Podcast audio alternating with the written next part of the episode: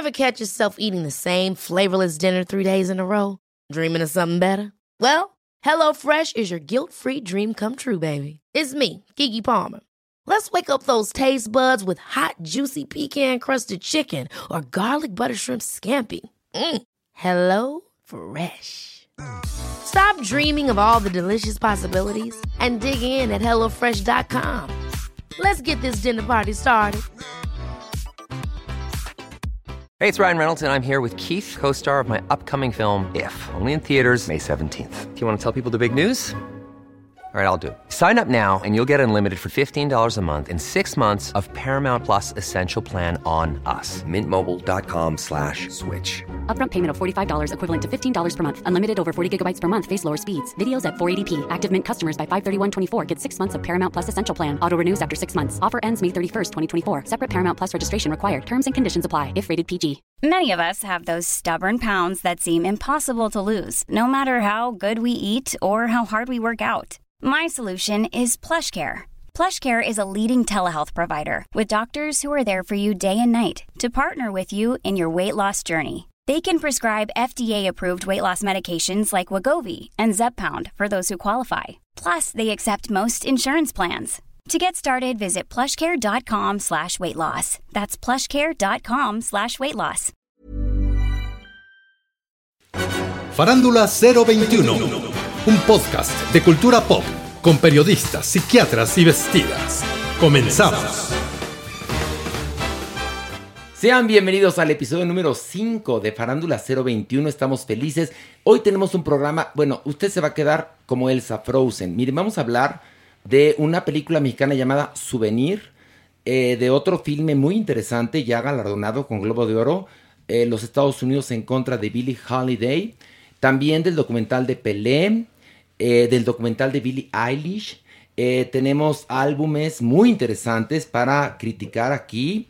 Tenemos nuestro Averno, por supuesto, la sección de notas internacionales, donde hablaremos de Robbie Williams, de qué va a pasar con las grandes producciones, dónde van a ser este, transmitidas, producciones como la de James Bond y otras así muy importantes.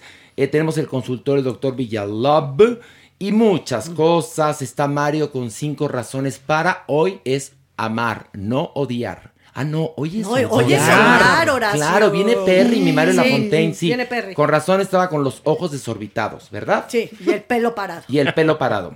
¿Cuál Entre otras pelo? cosas, entre otras cosas. Pero bueno, aquí está mi querida Pilar Bolívar, que ya la escucharon. ¿Cómo estás? Estoy muy feliz de la vida de estar en un episodio más, que de verdad es un placer venir a hacer este programa. Yo me la paso genial, aunque te voy a decir una cosa, ¿Qué? de que le talachamos y le trabajamos Ah, no, para poder hacer no, este sí. programa, este, estos episodios, este podcast Farándula 021, es un piano, mijo. No, un no, piano. no. Hay mucho que estudiar toda la semana para poder críticas subjetivas, porque las críticas objetivas no existen, todas son subjetivas, pero son subjetivas pero nutridas. Este, además, estamos haciendo el podcast desde Podbox, el mejor estudio del mundo mundial para hacer un podcast. Gracias por recibirnos de la manera en la que nos reciben. Nos reciben con un buffet siempre que llegamos, bebidas alcohólicas, este, hay comida vegana cuando llegamos y al final regalitos. Nos dan todo eso, ¿verdad? Está Mauricio Valle. Mauricio, ¿cómo estás, Mauricio? Muy bien, muy contento de verlos como cada semana. Se ven muy bien. Igualmente, Mauricio, traes Frescos. pelazo, ¿eh? Estamos frescos, Mauricio. Clara, Arira, que estamos frescos. Frescos como lechugas. Frescos. Está Frescos. frescos, estamos frescos. Muy fresco. Muy fresco. Está guapichísima Maguis. Maguis, ¿cómo estás, Maguis? Maniguis. Ay, perdón, Maniguis, ¿cómo no me estás? andes cambiando de nombre así tú. Estoy muy feliz. Y un poco nervioso. Oh. Es que esto de bajar al Averno no es fácil, papacito chulo. ¿Qué tal si un día nos quedamos alguno ahí? Pero Maguis, tanta experiencia que tienes bajándote por los chescos. Maguis. Ahora te Maguis, preocupas. ¿Qué? Maguis, me siento como elenco de, de, de película de, de- ¿De qué? Pues de Beatriz Aguirre, de esas así. Ya Eres la. Maguis, La la Maguis. Maguis. La Es que Magui, en sí, su es como casa- la de la tiendita de la esquina, Es que le hablé, La por, Maguis, le hablé teléfono. Maguis. Le hablé por teléfono a, a Maniwis y le digo a su mamá, ¿me puede pasar a Maniwis? Y le gritó, ¡Maguis! Ay, Entonces ahí se quedó. Está Alejandro Broff, ¿cómo estás? Muy contento de estar aquí como cada semana. Oye, y trajo pastel de miel mesada. Ya se está reivindicando. Ay, la culpa busca la pena y el agravio la venganza. Había festejo esta semana, hay que consentir a Supermana. que cumplió años justamente Sí, el día de ayer. Eh, ¿Qué día es hoy? No les voy a decir, es jueves. Pero la Superman acaba de cumplir años, hay pastel, en un ratito estará ella, la doñinini, eh, Mario Lafontaine, el consentido, y por supuesto, una estrella emergente, Jeremy Cruz. Sí. Usted no dude que en un rato, en unos años, Nos Jeremy baje la tenga- chama de sí, bataclaneros. tenga su propio programa, show de cabaret y todo. Yo nada más tengo una duda. ¿Qué? ¿Por qué tiene que hacer strapless para hacer el podcast? Si No, ni siquiera hace A ver, no se hace. Vienen strapless. Viene Viene. strapless. A ver, Maguis, ¿ves? Por Hace eso, topless. ni hablar puedes. Hace ¿qué? topless. Ay, pues No, es- no hace toples, viene en toples. Ah, viene, de entrada no viene en toples, viene en straple. Viene en Strapless. strapless. Ah, ya por tu culpa O me viene.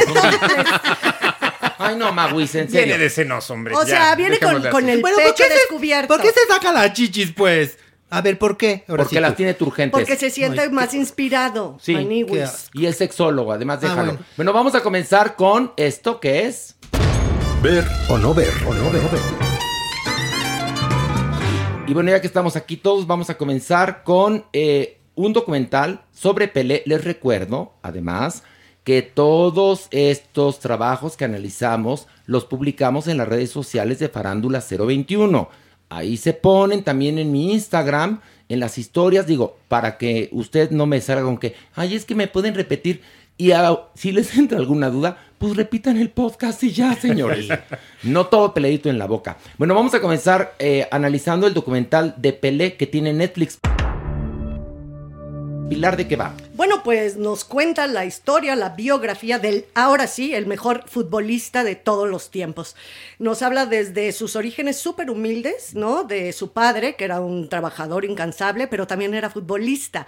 Entonces ahí entiendes mucho la vida de Pelé, a ese gran futbolista, y obviamente en donde se basa es en la vida, si bien no del hombre, sino del futbolista. Pasa por sus tres campeonatos del mundo, ¿no? Porque fue tricampeón, y es un documental muy clásico, muy bonito, a mí me gustó muchísimo, la verdad, y vemos a un Pelé ya muy mayor, hoy, casi en día, a 80 años, en andadera, en silla de ruedas, pero con una sensibilidad, con un amor. Es muy emocionante verlo actualmente y ver todo ese material videográfico donde era la joya de de deportista que No, un era. genio, un Entonces genio. era un genio y algo que tiene muy lindo el documental es que a la par de, de la vida de Pelé te cuenta la historia de la década de los 60 y 70 de Brasil, porque es una historia que yo por lo menos, Pilar Bolívar, no estoy tan empapada. Entonces en ese sentido también es francamente muy, muy interesante este documental. Ok, Mauricio, ¿qué te pareció?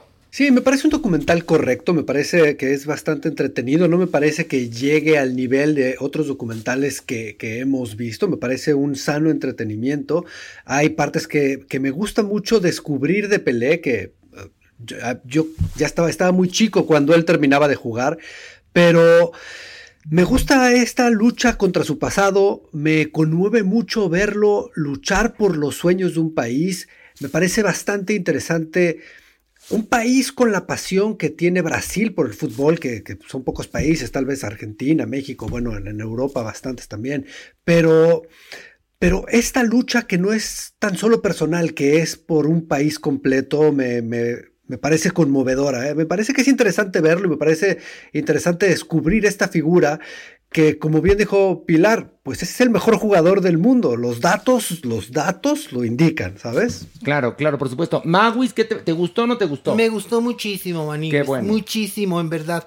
Sí, sí te toca el corazón al ver este hombre, pues ya desgastado por la vida, y saber que fue este genio de fútbol, del fútbol, y que, y que fue su vida y su pasión. Y aunque tú no, no te gusta el fútbol, ¿Te sí gusta el lo fútbol ves. a ti, Maguis? No, fíjate que no, Ah. y por eso me interesó. ¿Ya ves? Porque sí conecté Ah, porque a través. que- ¿sabes qué decía? Yo no quiero hablar de fútbol, pobrecitos, pobrecitos, pobrecitos. No, pues mira, pues mira, lo que descubrí es que usaban el shortcito más chiquito, en los corto. 70 Puerca. porque ahora ya casi hasta la rodilla. Antes sí se les veían las piernotas, Mau. Divinas. Oye, pero fíjate que hay algo muy interesante. Uno piensa que los deportistas tienen una vida más longeva y no se enferman ni nada. ¿Y cuál, hijo? Quedan bien dañados. No, pero es como que son muchos Sí. golpes. Son son- muchos golpes. Alejandro, A mí también me gustó mucho. No me gusta el fútbol. No he visto jamás en mi vida un eh, partido completo. No sé ni ¿Qué? siquiera, te lo juro, no sé ni siquiera qué es un fuera de lugar. Me ¿De dice- qué se lo trata? No, no tengo ni idea. pero identificas balones. Es bastante complejo. Si el balón no es identificas la casi portería, todo ciencia eso. cuántica para mí. Ok. Pero me atrapó. Creo que Ah. queda claro con esta joya de materiales la habilidad que tenía este hombre, esos goles que metía. Aunque no las entiendas, te sorprenden. Otra cosa muy interesante es cómo acompaña además este hombre al empoderamiento, al desarrollo de un país como antes de Pelé ni siquiera sabían eh, dónde estaba Brasil en la geografía, en dónde estaba, qué tipo de razas o qué tipo de cultura podía tener y cómo ayuda justamente al desarrollo. Creo que es muy interesante. Sí siento que en eh, momentos eh, la historia, la narrativa es un poco plana. Podría ser un poco más Es interesante. convencional, Es Ale. Yo creo que más que plana, ¿eh? porque Sí. a mí me mantuvo 100% entretenida. Creo que es más bien un documental clásico, que fue con lo que abrí Pero este comentario. para una generación más joven quizás podrían buscar nuevas narrativas y hacerlo sobre todo atractivo para quienes no tienen idea, quienes nunca vieron jugar a Pelé, que pues bueno, para ellos estoy seguro que otros lenguajes podrían ser más Pero miren, atractivos. si a nosotros, que no somos futboleros, nos gustó, Sí, sí. el único futbolero aquí, Mauricio, tú eres medio futbolero, ¿no? No, no, cero. Yo nunca he visto un partido de fútbol. Sí, no. Estamos igual. Yo sí soy futbolero, Ah, ¿tú ya lo había dicho cuando analizamos el, el documental que no nos gustó, el de Ronaldo, Ajá, ¿te acuerdas? Porque sí. ahí él se vuelve frivolísimo. Todo lo claro, contrario, aquí sí. yo sí soy bastante futbolera, no de hueso colorado, Bueno. pero sí sé lo que es un fuera del lugar. No, pero si mi Pilar se avienta sus cascaritas todavía ahí en Sí, su cuadra. sí, sí, por supuesto, clarita. sí, Pilar, el tochito y todo. A ver, llanero. Pilar, ¿ver o no ver? Ver. Ok, Alejandro, Sí, ¿ver o no ver, claro que ver. Maguis. Claro, haría que ver. Mauricio. Ma- Mauricio, Mauricio, ¿ver o no ver? Sí, ver, ver, ver, ver, claro. No te oigo convencido. ¿Ver? Así, pero ver, ver, sí, ver, ver, ok, ver, ver, ver, me parece muy bien, Mauricio. Y yo también digo ver. Y bueno, vamos a hablar ahora de una película mexicana llamada Souvenir, dirigida por Armond Cohen y protagonizada por Paulina Gaitán, Flavio Medina, Marco Pérez y Roberto Sosa, entre otros. ¿De qué trata? Es un maestro de literatura que se reencuentra con una exalumna con la cual empieza a tener una relación amorosa, pero a la par ella se ha comprometido con una pareja que no puede tener hijos para hacer su vientre subrogado. Eh, sí, el vientre subrogado para que estos, eh, que son Flavio Medina y Yuridia del Valle, tengan a su mijito. Es el planteamiento de esta película. Ahora quiero saber, Pilar, ¿qué te pareció? Horrible. La odié, creo que llevan fatal el tema, ¿no? Aparte te lo quieren hacer casi un thriller, ¿no? Después de 40 minutos te enteras que esta chica es el vientre subrogado de esta pareja. Aparte de que las actuaciones fatal, las locaciones horrorosas, eh, so- eh, eh, el tema quiere tratar como profundamente la paternidad y la maternidad hoy, en el día de hoy, de cómo puede ser padre o madre con diferentes opciones, no lo logra en ningún momento, te aburres, te enfadas, te enojas y te dan ganas de picarte los ojos Mira. como Edipo Rey. Yo nunca había visto una película mexicana que fuera tan mala, tan mala, tan mala, que hiciera ver cualquier capítulo de, como dice el dicho, como película Stanley Kubrick. No tienen idea la porquería que es, porque además, como bien lo dice Pilar, parece que escogieron los peores lugares para, para hacer sus locaciones. Luego, la, la nula este, atracción física entre Flavio Medina y Yuridia del Valle. Este, Ahí se explica por qué no pega. por qué no qué no pega. pega el chamaco. Y, y- y Paulina Gaitán también está fatal. Es una cosa asquerosa. Mauricio, ¿qué te pareció? Es que no saben de qué quieren hablar. Después de ahí, creo que el siguiente problema es que el tono de la película está totalmente perdido. O sea, si bien la película tiene una estructura como de thriller, la película, hay momentos que no entendía si era una comedia. Los primeros 15 minutos estaba descubriendo qué quería hacer esa película. Y sí, eh, eh, sí, es una de las películas fallidas del cine nacional del 2021. Eh, esto, esto es desafortunado porque con esto abren las salas de cine y de pronto a la gente la espantan, ¿saben? Además hay algo, Mauricio, las salas de cine están ya abiertas al 20%. Esta película ni el taquillero creo que la vaya a ver. Bueno, ni el cácaro. En serio, ¿quién se va a antojar ver una película llamada Souvenir? Que además hay otras películas llamadas Souvenir. Y, y- y luego, bueno, ya no les digo cuál es el souvenir de la película porque verdaderamente es hasta ofensivo. Y luego no, yo me enteré por ahí investigando Sí. muy profundamente que había un- una vuelta de tuerca en la historia que nunca se ve en la película.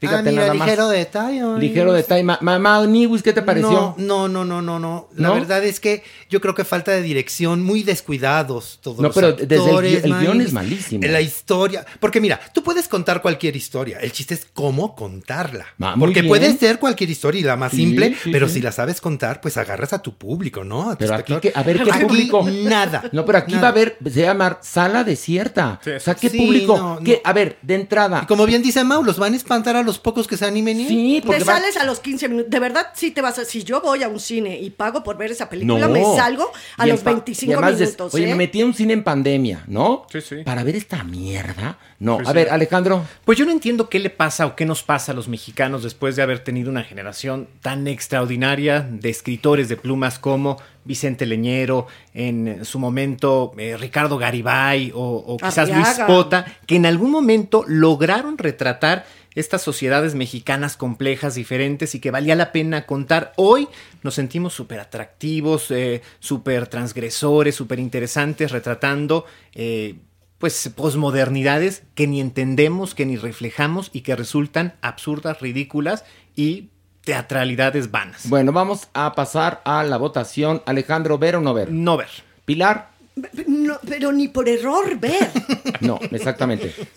Yo aquí voy a cambiar un poco. En lugar de decir no ver, voy a decir hágase un favor y no la vea. Maguis. No ver. No, ay, Maguis, me gusta más que te- decirte No, Maguis. no, a mí Oye, no me gusta. oye, ¿No? perdóname, Maniwis. Pero si yo, el padre me dijo, yo te bautizo con el nombre de Juan José Maniwis, fue por algo. Bueno, Nunca dijo. Maguis. Bueno, no te ofendas. O yo te digo Horacius. A ver, no, dime- Horacius. no, ¿sabes qué me purga? Que me digan lachito. Lachis. No que lachis. Lachis. Ya no te ¿Quieres? enojes, ya, ya, Pero ya. Horacius sí suena muy padre. Horacius como suena hasta- romano. No, si no suena mal Maguis, nada más que no me llamo así. Bueno, yo no voy ya, a voltear ya en no. la calle. Oye, Maguis, yo no volteo. Ay, bueno, no te Yo no volteo. Mauricio, ¿ver o no ver? No, no ver, no ver. Perfecto, perfecto. Estamos muy sintonizados. Ahora sí estuviste muy convincente. Oigan, ahora vamos, vamos a la película que le valió a este Andra Day el Globo de Oro como mejor actriz.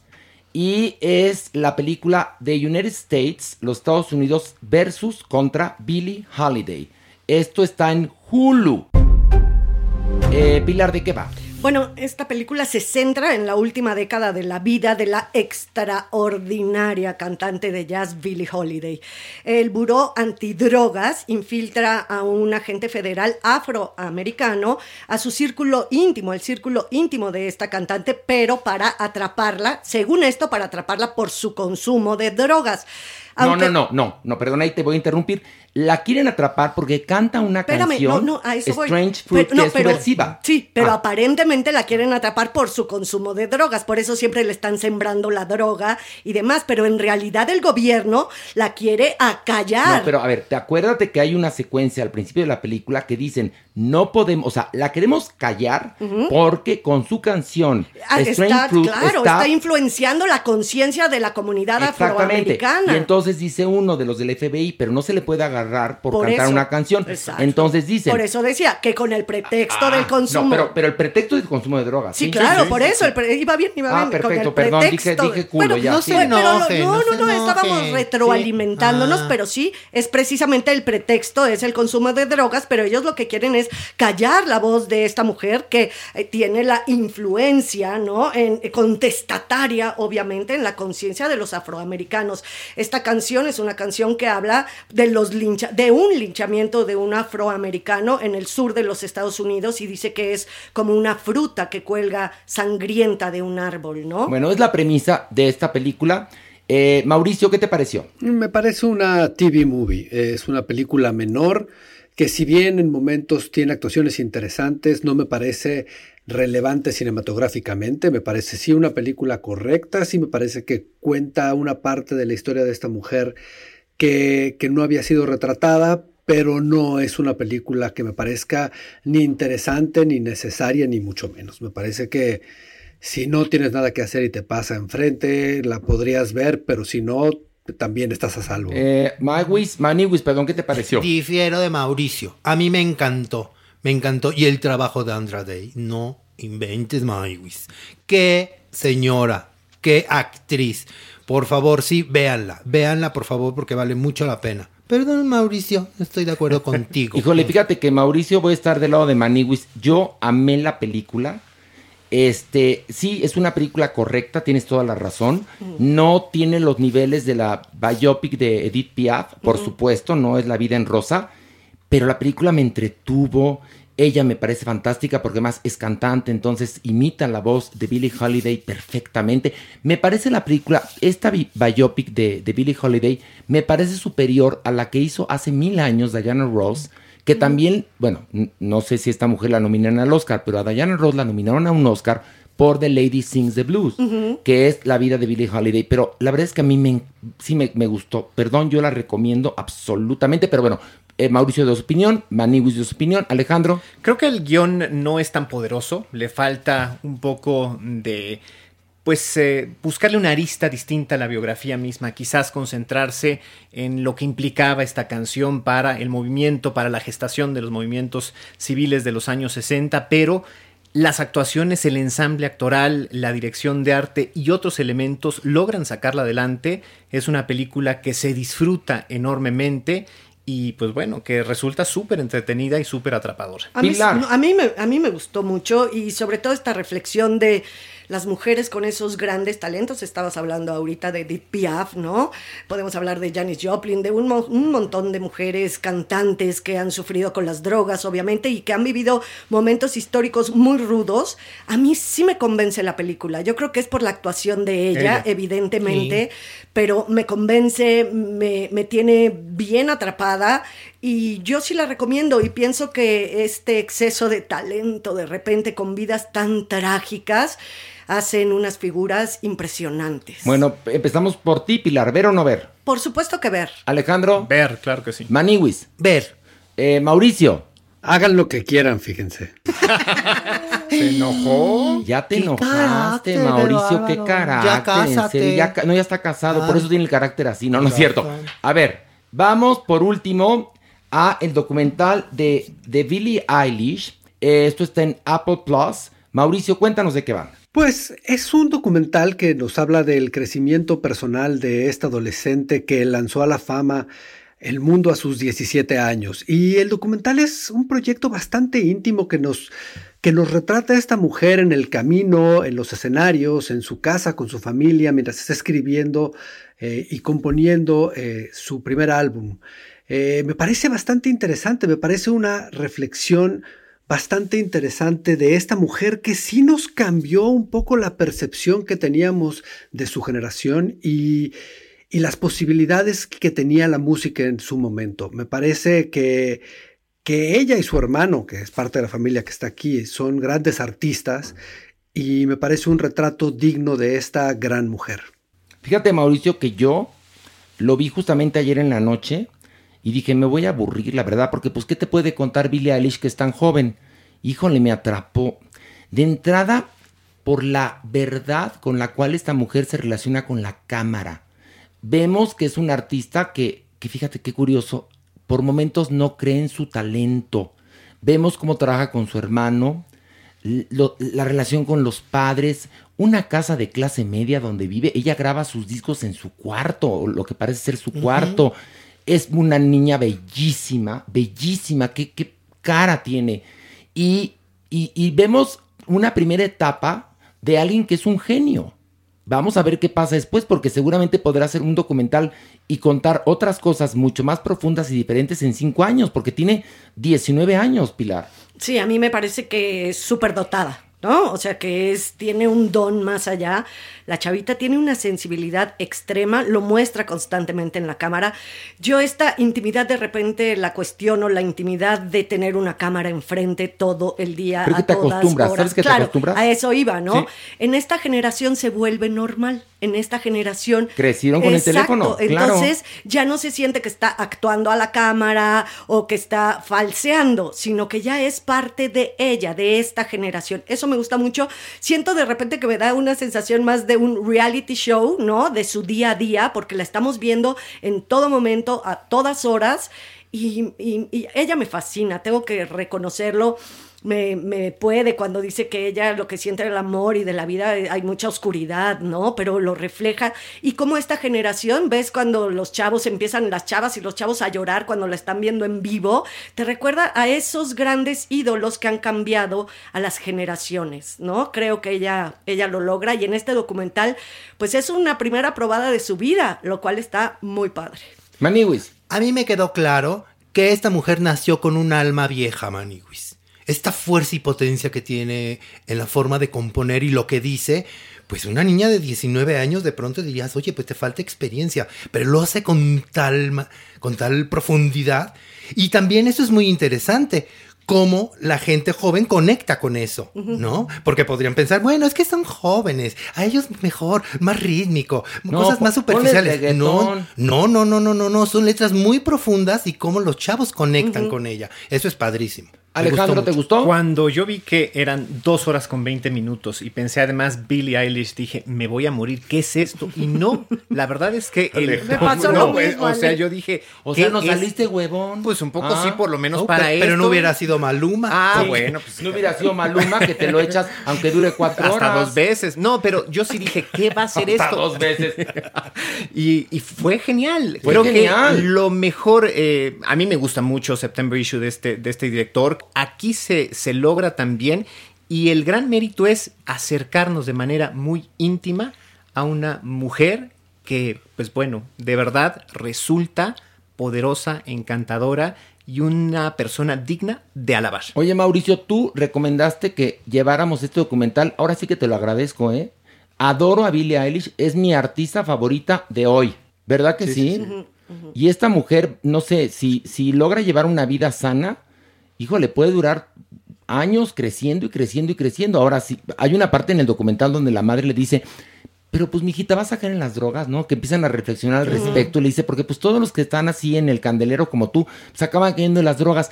Y hoy es lo que, lo que Billie Eilish contesta. Billie Eilish es una especie de Mozart, Mauricio. Sí, y es muy interesante que, que todo lo que escuchamos en su música lo logras ver en su persona, porque tenemos personalidades musicales que están totalmente perdidas y, la magia baja y la música aparece, pero esta mujer reconoces su intelecto y cómo nace de ahí su música y parte de ello se puede reconocer en esa exploración musical y, y las colaboraciones con su hermano y cómo el hermano tiene una música absolutamente diferente y cómo la mujer puede hacer, puede revolucionar la música, pero también puede hacer una exploración del pasado como si la mujer tuviera 50 años y de pronto parece esa niña vanguardista de 18, 19 años y todo le suena bien. Eh, su entendimiento musical es impresionante. Que además, fíjense, no, además ella eh, es dibujante,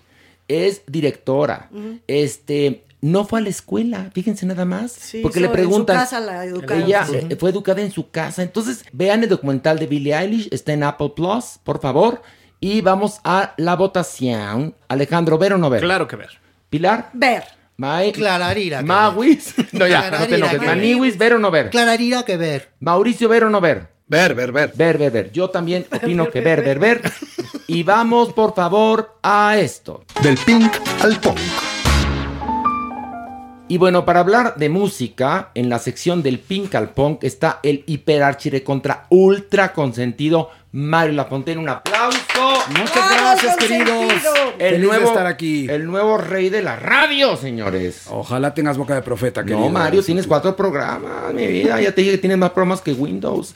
Pero bueno, tenemos eh, Mauricio, Pilar, eh, Maniwis, Mario y yo. Tenemos la encomienda de analizar dos álbumes. El primero es de Mika y el segundo es de Mogwai. Eh, Mauricio Valle, ¿cuál quieres que analicemos primero? Mica. Mica, por favor.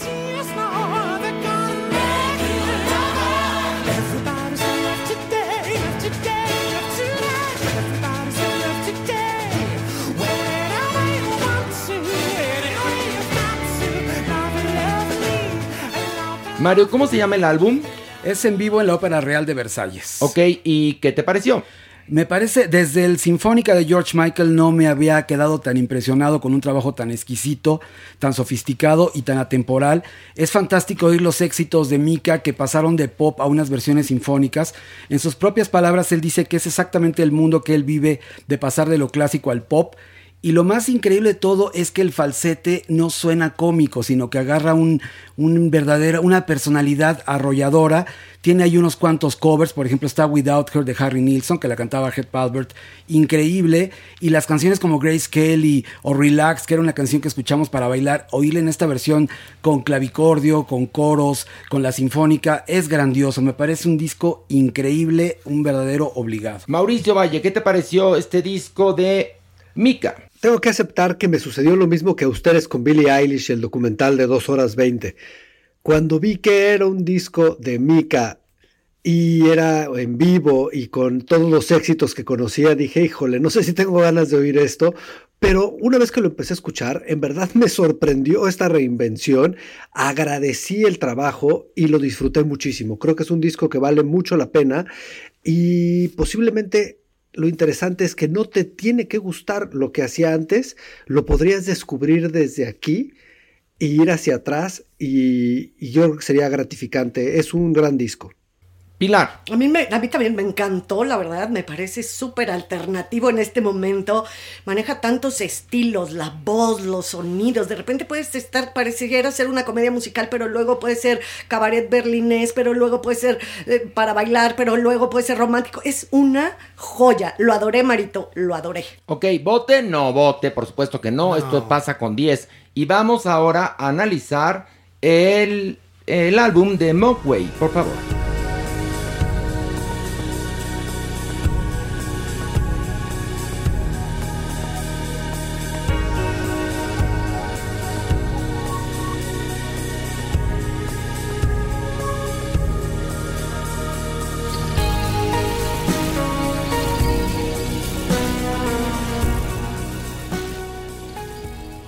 Bueno, Mario, ¿qué te parece el álbum de esta banda? Bueno, As the Love Continues, que es el nombre de este décimo álbum de estudio de esta inmensa banda escocesa de post-rock, cumplen 25 años desde el lanzamiento de su primer trabajo.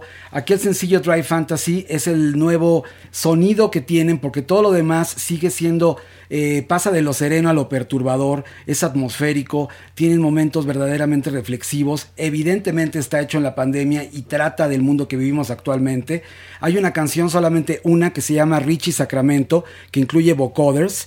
Y aquí lo interesante es que también tienen algunos invitados como Atticus Ross de Nine Inch Nails y el saxofonista avant-garde Colin Stetson. Ok, Mauricio, ¿qué te pareció? Me parece bastante interesante, es una banda que me gusta mucho y, y trabaja en un terreno familiar.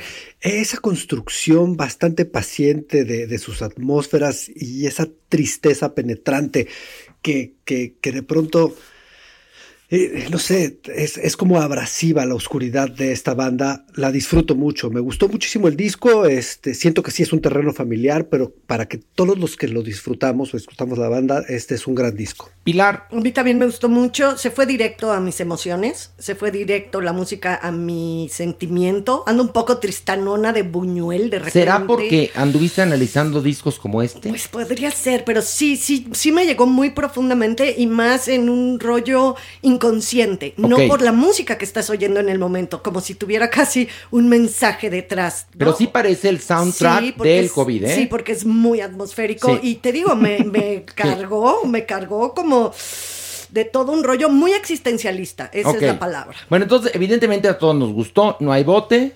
La semana pasada fue nuestro primer este botezazo. Botezazo. El primer botezazo, no, no hay bote esta semana. Pero vamos a eh, la canción, el tema que sugiere, que recomienda el consentido. Sí, el nuevo rey de la radio bajó del Olimpo a recomendarnos. Mario, ¿qué es lo que nos recomiendas? Es el nuevo sencillo de lo que será el álbum de Billie Eilish, la triunfadora Billie Eilish, que hace poco estaban hablando de World's a Little Blurry.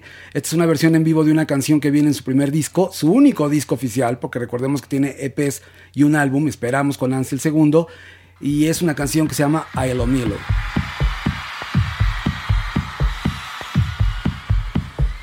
you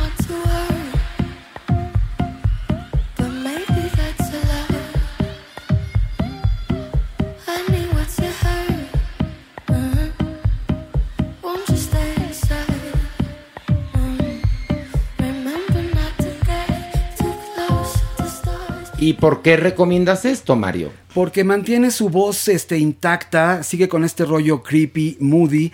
Eh, La canción es corta y recordemos que esta canción está inspirada en un videojuego de un rompecabezas del mismo nombre y trata sobre el miedo de perder a alguien en estos momentos. Dice la letra, los amigos que tuve que enterrar me mantienen despierto en la noche. Eso me parece grandioso y creo que ella, a pesar del éxito y de que ha sido absolutamente reconocida, sigue conservando este espíritu underground y eso lo aplaudo. Ojalá y lo conserve siempre yo Billie. Eilish. Este, pues, Mario, como siempre, gracias por las perlas que nos compartes. Mario, Mario. Muchas gracias. Y al rato va a estar con cinco razones para odiar, ¿verdad? Así es, hoy toca odio. Hoy vienes Perry. Hoy vengo bien, bien Perry. Vienes Perricholi. Exactamente. Eso. Porque aquí ya ven que no estamos para ser amigos. La verdad. La verdad, este no es un programa friendly. No es friendly. No es friendly. ¿Me Bueno, llevaste? es friendly con nuestro público, con nuestra comunidad. Sí, claro. Con los artistas son nuestros enemigos. No, no es No, cierto. no es cierto, Es broma, ¿no? es broma. es Si hacen broma. las cosas bien, les Sí, aplaudimos. también. pero aquí no somos de que porque es nuestra amiga hablamos No, bonito. No, pues no, no, no, no, como diría Mamamela Kempede. Eh, híjole.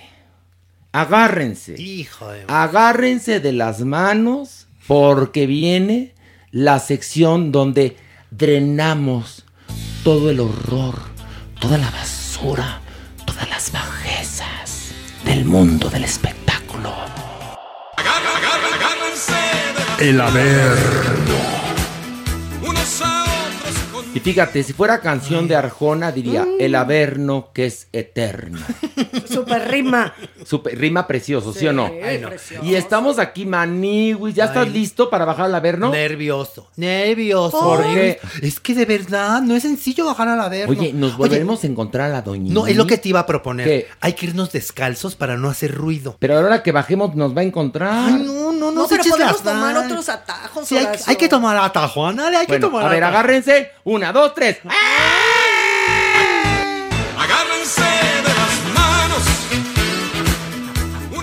Ya llegamos al primer círculo y no la veo. Qué bueno, bendito Dios. No la veo. A ver, ¿no la huelen? Huele a azufre. Huele a azufre. Ay, ¿y ¿Qué? qué? Ay, muchachos, ¿cómo están?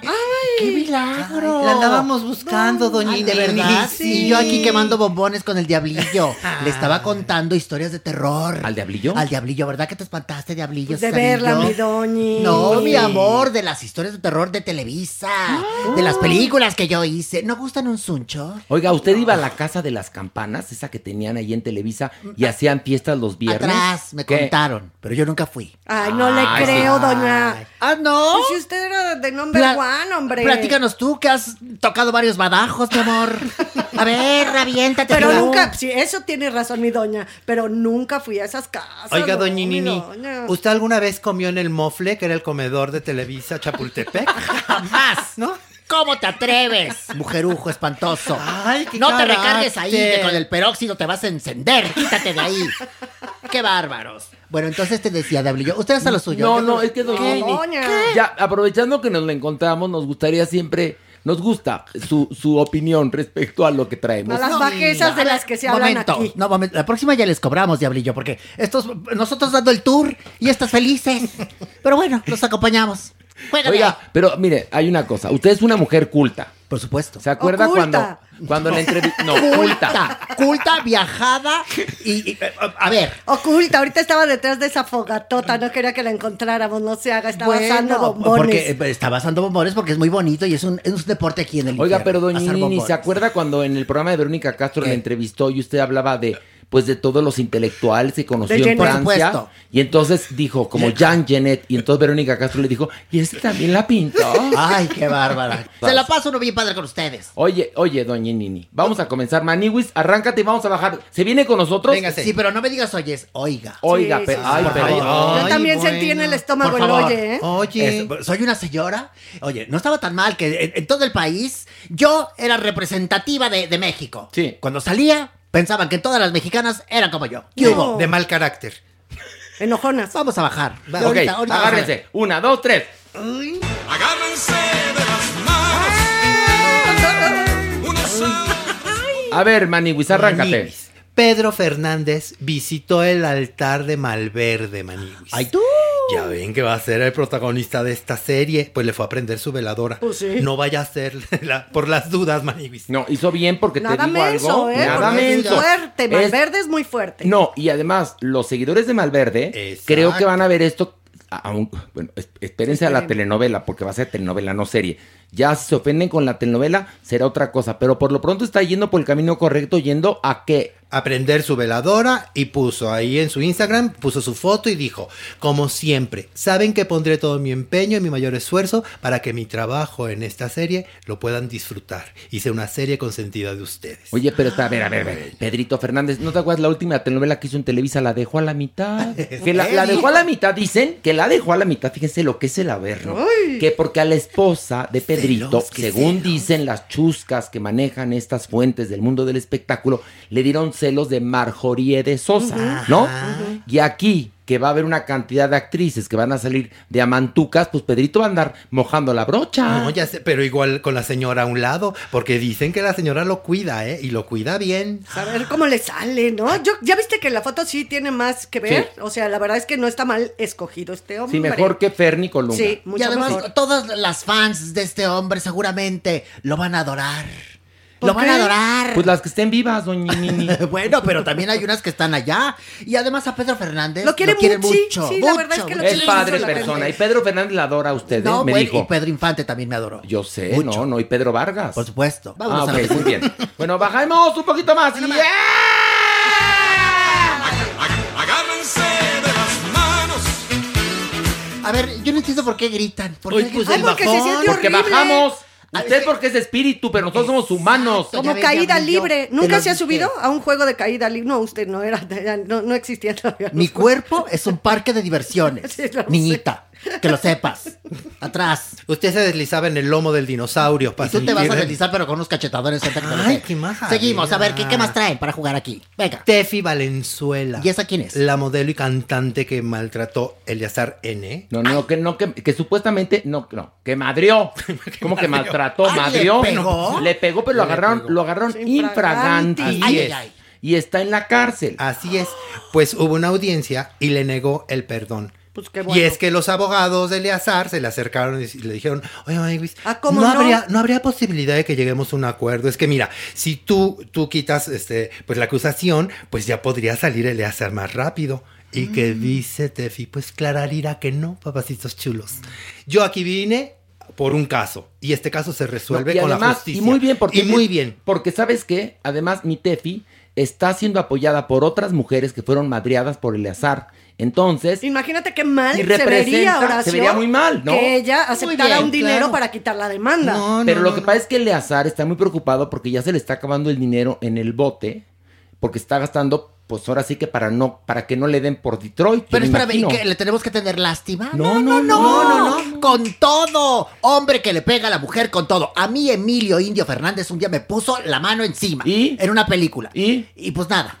¿Qué? Porque ¿Qué en ese hizo? momento no estábamos tan protegidas las mujeres. Ah, tiene Ah, razón. Fue ahora es diferente, ahora es Y diferente. ahora sí, con todo a los hombres Oiga, que le pero pegan a las fíjese, doña bien dice Horacito, eh, Eleazar ya está muy nervioso porque se le está acabando el dinero. Tiene que pagar por todo. Para empezar, tiene que pagar para que no duerma nadie con él en la celda. Ay, y ay, nada ay. más está, ya sabes, en, la, en las celdas de primer ingreso. Los privilegios, ¿no? Digamos, entre comillas. ¿Pero duerme solo? Duerme solo. En una celda que normalmente podrían dormir cuatro. Pero él paga. Pero en la vida real duermen ocho. Ya ves que las Él cárceles Pilarica no son nada corruptas. No, No, para bueno, nada. Entonces, pues hay una mafia en la cárcel, pero además cuentan que cuando llega un violador Lo violan. o un golpeador de mujeres, le miden el aceite siete presos. ¿Sabes qué es a los que Siete. peor les? Siete. Es de- o sea, lo que es violación, híjole, cuando entran a la cárcel no se las perdonan los otros presos, No. ¿eh? Bueno, cuentan que ya mi pobre Eleazar está haciendo pipí hasta sentado. Pues Ay, Dios mío. por Ay, las no, dudas. no, no. Ay, por favor. Diablillo, ven, te tapa las orejitas. Ay, es diablillo. Ay, porque ¿Qué? Lo que no habrá visto y escuchado el diablito. Si es usted su guía, doña, pobre ¿Y diablillo. eso qué? Y Él los, es pequeño. y los que se ha de encontrar aquí en el Averno, si está bien poblado. Pero él es oiga. un diablillo pequeño. Está bien poblado. Bueno, vamos a bajar, eh, doña ¿Más? Nini, No más. otro, otro nivel más y una, dos, tres. ¡Yeah!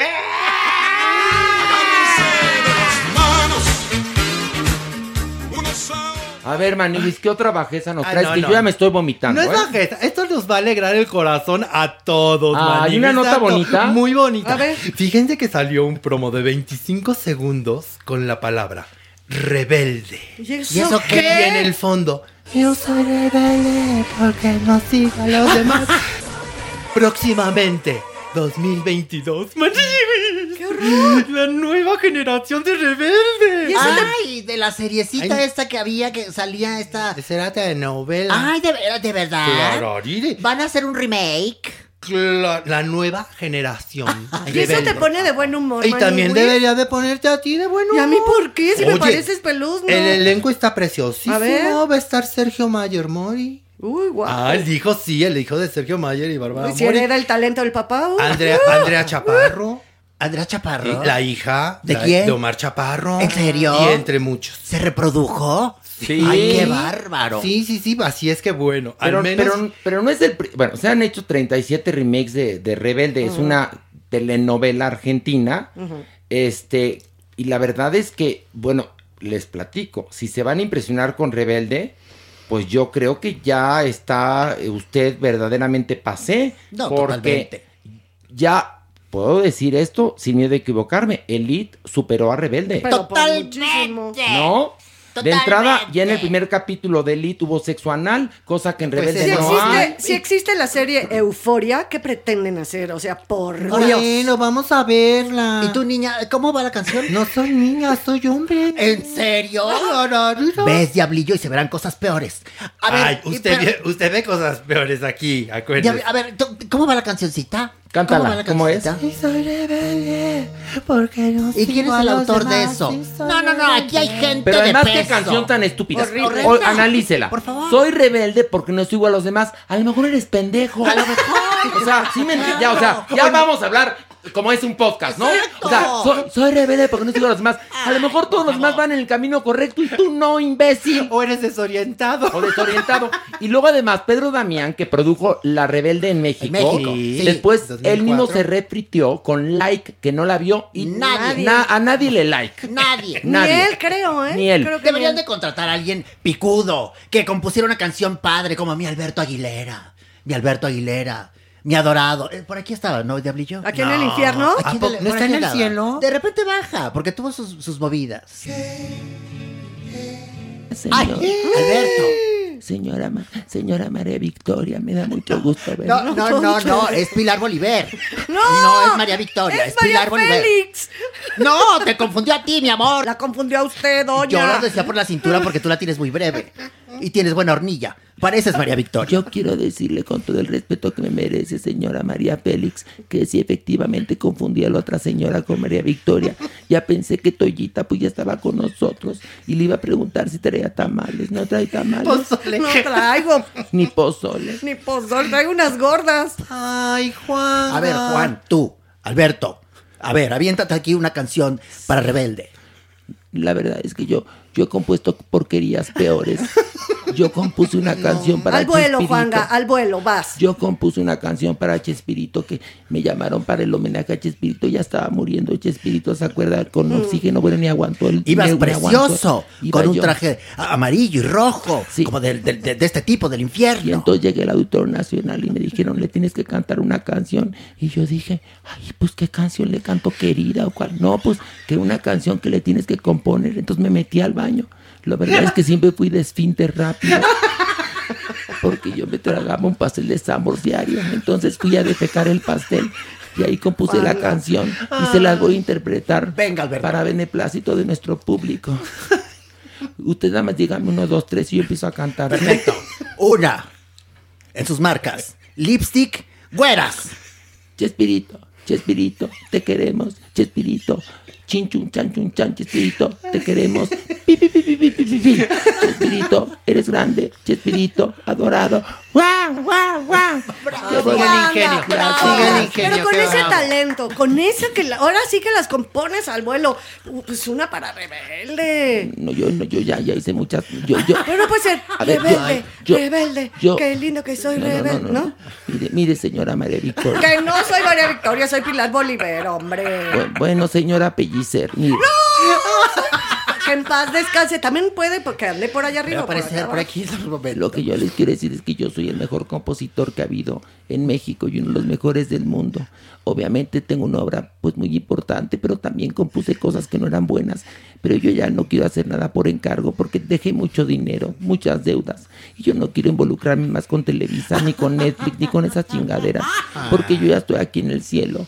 A la única que le voy a componer canciones es a, a María Félix. ¿Y por qué bajaste, Juanga? Porque es mi compadre, no estás entendiendo nada, niña, por favor, chiquita. ¿Usted es sorda o idiota? Ay, qué carácter de Juanga. Carácter, Juanga. Será Si más eras lo máximo. Pero él me compuso una canción muy bonita. Yo me estoy triste está. porque yo pensé que en verdad Juanga estaba vivo. Ya ven que se rumoraba allá en la tierra.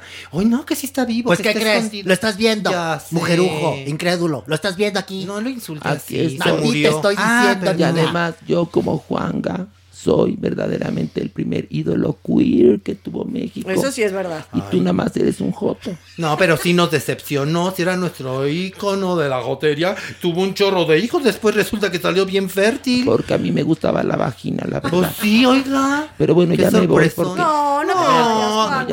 Acompáñanos un círculo más para No, abajo. no, no, no, yo me voy al cielo porque yo sí estoy en el cielo. Voy a esperar a que llegue un día Toyita.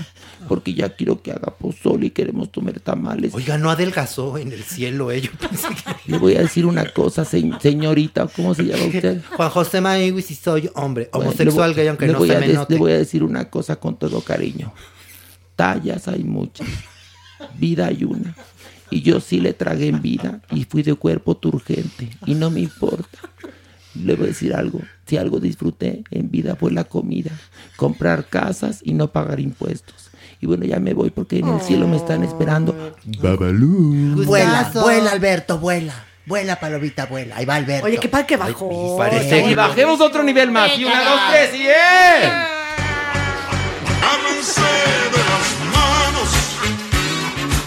Ay, Maniwis, nos tienes Ay, verdaderamente sí. con el alma en un No, hilo. que Peleándote con. Juan Gabriel. A ver, ¿qué, que qué a ver, ¿qué pasó con...? De entrada, Cepillín va bastante bien de que le operaron la espalda. Sí. Él venía bajando las Escaleras. escaleras. y en eso como que pensó que se iba a caer y se agarró del barandal y se acabó de destrozar la columna. Y entonces lo operaron, pero que no tenía dinero mi Cepillín. ¿Cómo es posible? Pero si No. trabajó en cuanto circo, carpa. Pues sí, pero pues... pues, eh, Programas. Pero la vida de los artistas es muy difícil. Así la es, pandemia, sí. pues entonces... No, momento. ¿Qué? ¿Yo fui la excepción entonces o cómo? Pues sí, usted porque se vendió bien. Sí. Se vendió muy bien usted. Ahorrachiva. Y Ahorrachiva. aún así se rumora que usted en sus últimos años ya no tenía tanto. Niñita, ¿eh? cállate y ponte brasier. Es más. hombre. Ay, de Es hombre. Ay, perdón, Es volví a hombre. confundir. Bueno, ¿y ya, a ver, qué? cuéntanos. Pues bueno, resulta que Angélica Vale, con toda la buena intención, abrió, digamos, una donadora para recaudar fondos y ayudar a Cepillín. Muy bien. ¿No? Ella puso así en, sus, en su cuenta de, de Instagram, así, "Ah, oigan, pues fíjense que hay que ayudar a Cepillín, está delicadito de salud. Ha sido un año muy difícil para todos. Así es que por favor ayudemos. ¿Y ¿Y qué qué pasó? pasó? Pues nada. ¿Y que- qué pacho? ¿Y qué pacho? pacho, mijo? ¿Y qué Pues, pacho? pues que el público no reaccionó como esperaba. ¿Qué hicieron? Claro, dice que no, ¿qué dice el público? A ver, Angélica, si tú quieres ayudarlo, pues tú tienes mucho dinero, ayúdalo tú, tú pagas las cuentas. Pues ¿sabes quién ayudó a Cepillín? ¿Quién? Su sobrino Kuno Becker. Sí. Él no es mi sobrino. ¿cómo No, sí es su sobrino. No, atrás, Pues él dice que es su sobrino. Y también Araceli, también Araceli Arámbula no. Eso dice él. A ver, tú, eh, eh, Diablillo Cesario, anota. Jalón de patas para este fulano. Ok, Y- pero Araceli, que no dice ser pariente de usted, pero también ayudó. Muy linda Araceli Sí, Arámbula. ella Oye, pero. ¿por qué la gente se quejó? O sea, no entiendo de si es un, un buen acto, ¿no? O sea, querer... Es un buen acto. Un poco de Ayudar ¿Qué como pasa? sea. No, lo único que yo quería preguntar es si ya con este año que estamos cumpliendo de pandemia y demás, ya nos estamos volviendo muy duros y de- se nos está quitando esa sensibilidad que nos dio esta etapa. Pues la verdad es que la, la gente también está pasando, pues ahora sí que por estrecheces Penurias económicas. económicas. Pues y sí. piensan que Cepillín es millonario y le decían que vendiera su colección de tenis. Sí, porque hace, hace unos meses él posteó en su cuenta de Instagram toda la colección de, de tenis que tiene carísima. Sí, pero si quieres venderla, no te, o sea, te toma No, tiempo. ya lo y sé. tenías que pagar, tenías Pero que la pagar al hospital. La reacción de la gente es, oye, si tienes tantos tenis carísimos, pues véndelos y paga tus deudas. Pero Y es, bueno, pa- ay, no, es muy rara la gente. Sí, es Hay rara. momentos en que se enganchan en alguna buena obra. Sí, y y, luego otros no. momentos sí, como que viene la vuelta de tuerca cucu en el cerebro y entonces ya cruz cruz no y luego quiero eso. hay una guácala. cosa espantosa en nuestro país, señores y señoras, estamos polarizados. Todos somos mexicanos. Todos. Todos, señores. Entonces, si Angélica Vale, que es una buena persona, pide que, que cooperemos, pues si no van a cooperar, pues no repelen y ya. Y quien Pero ¿por qué hacerlo, atacar? Es como yo, podría dar un anillo. Claro, ¿no? Por favor. ¿sí? Y se ¿Cuántas la- veces de un anillo Denos usted? el anillo. Por buena, una buena causa. ¿Cuántas veces? Hasta varias veces. Es más, les puedo dar este, cómprense una vida. ¿Usted daba el anillo o lo empeñaba? Mira, yo Lo prestaba. ¿no? recibía anillos, recibía aderezos de esmeraldas.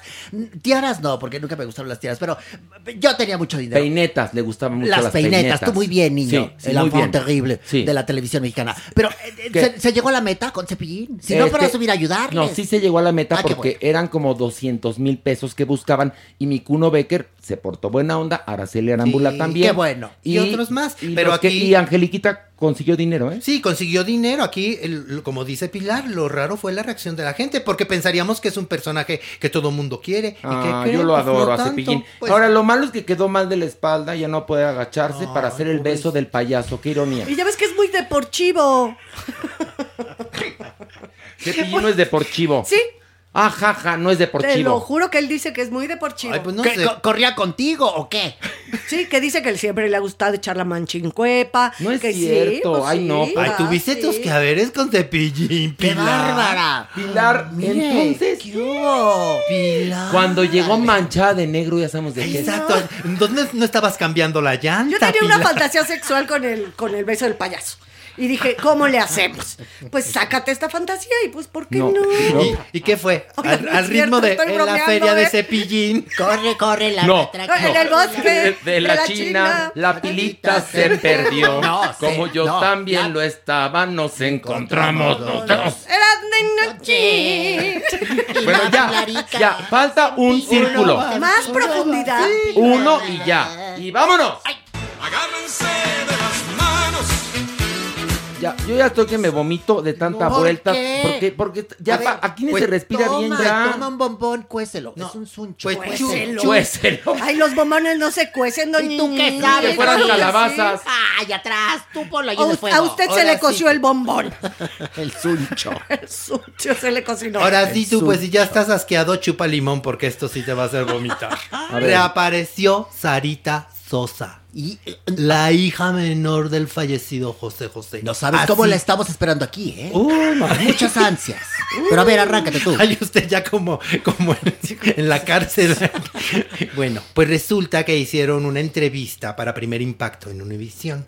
Y entonces le preguntaban a Sarita. Ella, la verdad, se veía muy guapa, muy tranquila. Sí, porque es mona, ¿eh? No es fea, ¿eh? Muy cool. ¿Como no, yo? y se ve que es... No, no, no, ¿Como no, yo? no. Su belleza, se- señora Félix, fue y es inconmensurable. No hay nadie. Sarita es mona. Mona. ¿Y luego qué? Pues nada, le dijeron, ¿cómo estás, Sarita? Dijo, pues hasta eso, estoy bien. ¿Y saben por qué? Porque ya perdoné a mis hermanos.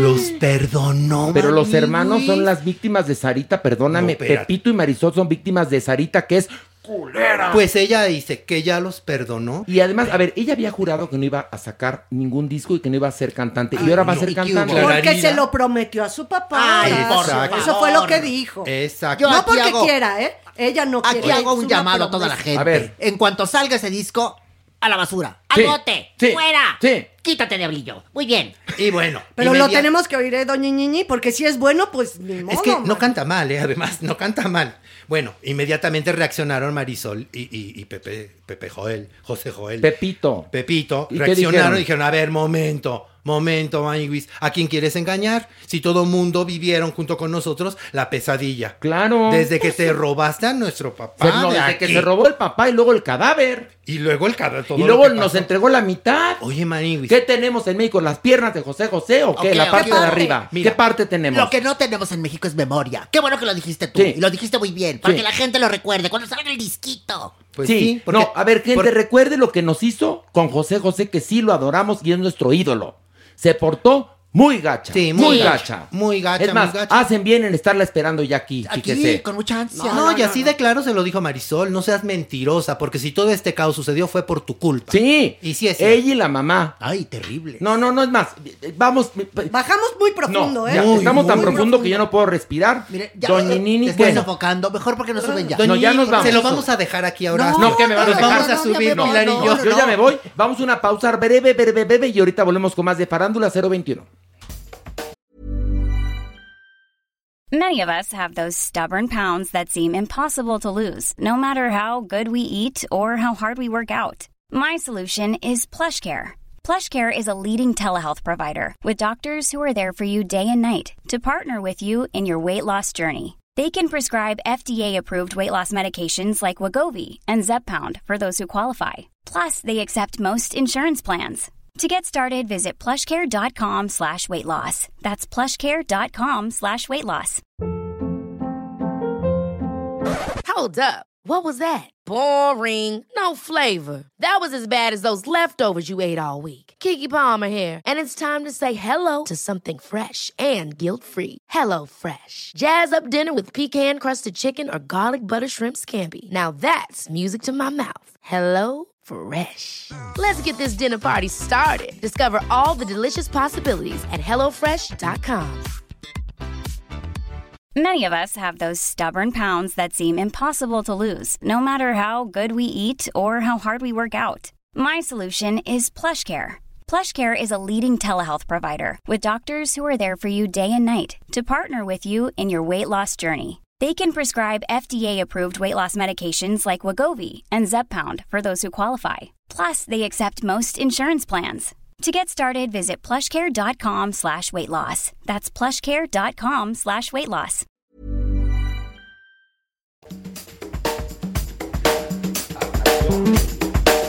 Sí, yo, yo. Ah, con Juan Gabriel te reíste, ¿verdad? Dijo que estuvo. Escondida por los rincones. Y ya estamos de rezo aquí en Parándula 021, Escondida por los Rincones. Es esa serie que está perdida, que no tiene tanta publicidad, tanto apoyo, pero es fantástica. Y Pilar Olivera en esta ocasión nos trae una propuesta que es. Bauhaus. ¿Ok? ¿Y dónde está primero que nada? Mira, primero que nada está en HBO. ¿Ok? Es una miniserie de seis capítulos y se llama Bauhaus Nueva Era. ¿De qué va? Nos cuenta el nacimiento de la Escuela de Artes, eh, fundada en 1919 en Alemania, a la que acudían grupos de jóvenes, obviamente, a estudiar artes, y fue el pensamiento revolucionario para lo que hoy conocemos como la modernidad.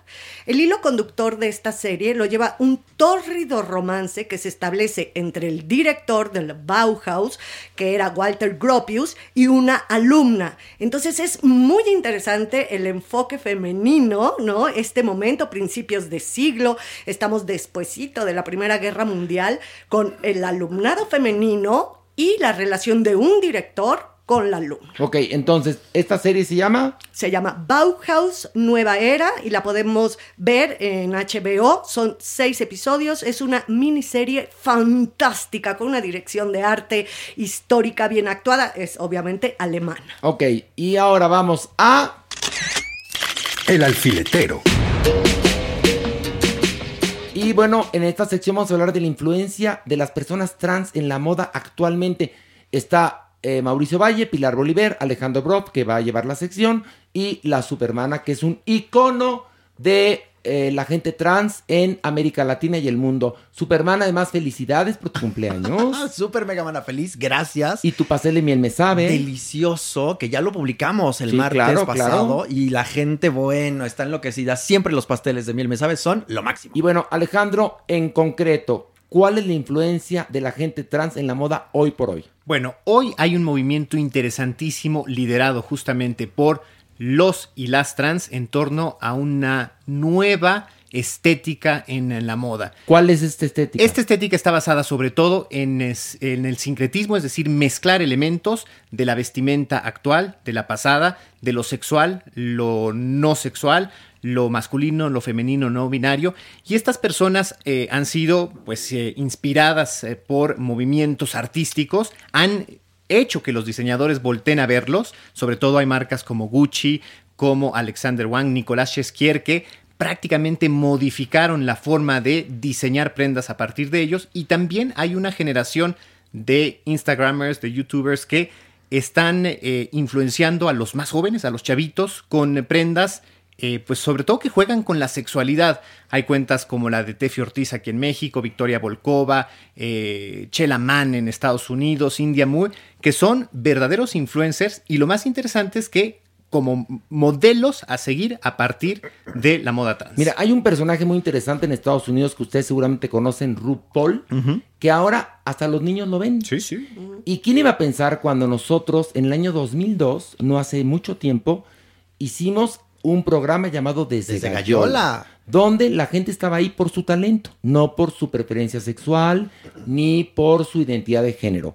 Y había gente trans trabajando ahí, entre ellos Daniel Vives, Moa. la supermana. Exacto. Y la gente no sabe por las que pasamos, porque en ese entonces se creía que los trans nada más servían para hacer shows o para trabajar en el sexo servicio.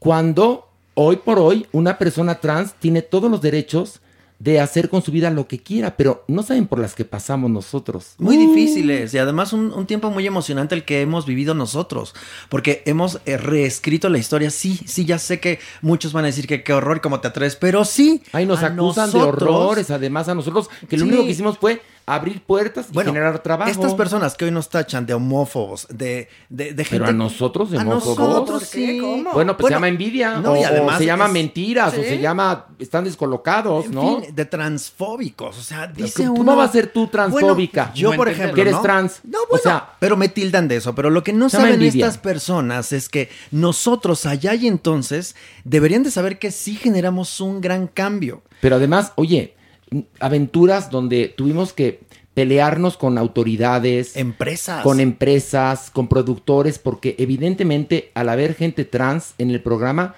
pues nos discriminaban. Oye, la y si discriminaban a cualquiera, nos discriminaban a todos. Un matiz, la gente no sabe las discusiones que tuviste tú, Horacio Villalobos, en aeropuertos por defendernos. Eso yo lo llevo tatuado. Las nuevas generaciones no tienen esta información de la, de la historia que pasó. Y No. nada más se dejan, ay, ahora yo soy y yo hago, yo digo y No, todo. o, po- Dices, o por, o por chismes de gente que salió dolida, pero hay una máxima que dice, haz 99 favores. Ah, no pero- hagas el 100 y te daré para toda la vida. Pero lo que es un hecho es que hoy por hoy ya es algo que se ve con mayor normalidad y las marcas están siendo influidas por la gente trans, ¿verdad, Alejandro? Exactamente, y que lo más fantástico también, quizás un trans hoy se pone unas uñas de color y mañana vemos a un heterosexual puesto y está seguro de que es un statement de moda y le importa de dónde venga y si detrás hay un movimiento Sí, sexual. pero hay Es un hombre, hay de un moda. hombre que se llama, se llamaba Lou Bovary, inglés, Sí, sí. en la década de los 80.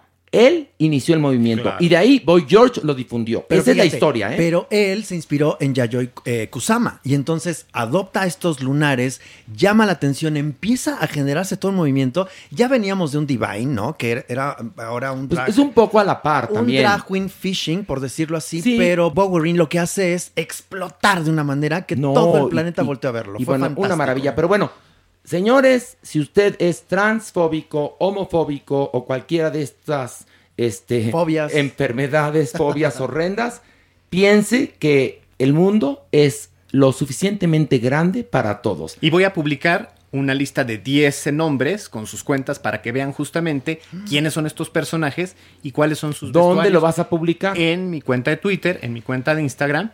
No, pues ¿Y por qué no, por qué no la- lo publicas en la cuenta de Farándula 021? También, o sea, usted- díscolo. No, no, no, lo comparto con ustedes, pero justo para que la gente vea visualmente lo que estamos hablando. Mira, Mauricio se muere de la risa. Mau, risa que risa. Mauricio, risa que risa. ¿Por qué te ríes, Mauricio? ¿De qué te ríes? Dime, por favor. ¿De qué te ríes? Están muy chistosos. Ah, chistosos los changos en, en el zoológico. zoológico de. Chapultepec. Exacto. Bueno, damas y caballeros, pasemos a nuestra adopción responsable.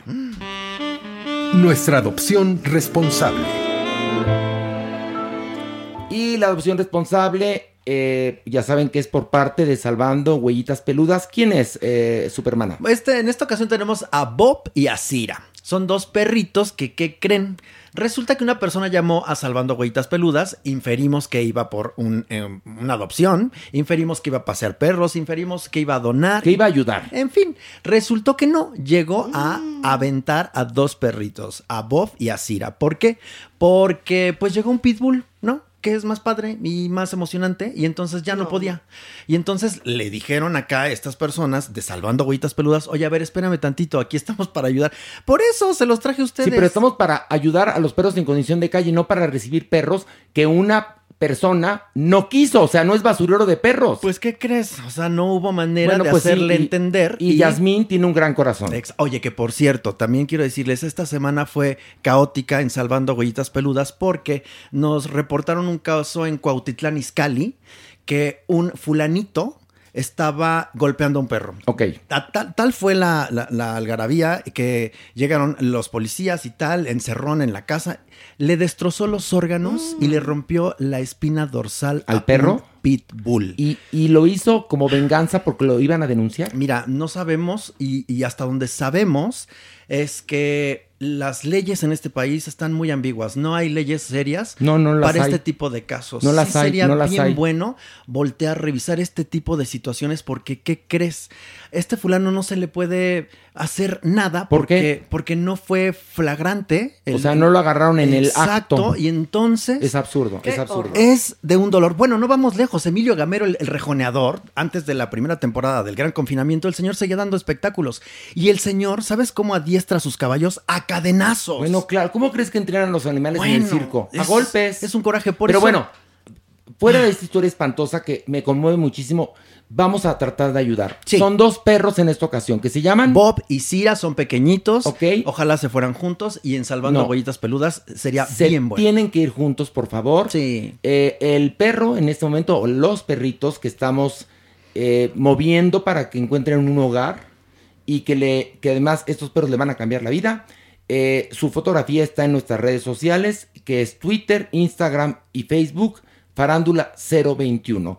Y vamos a nuestra sección. La, sección.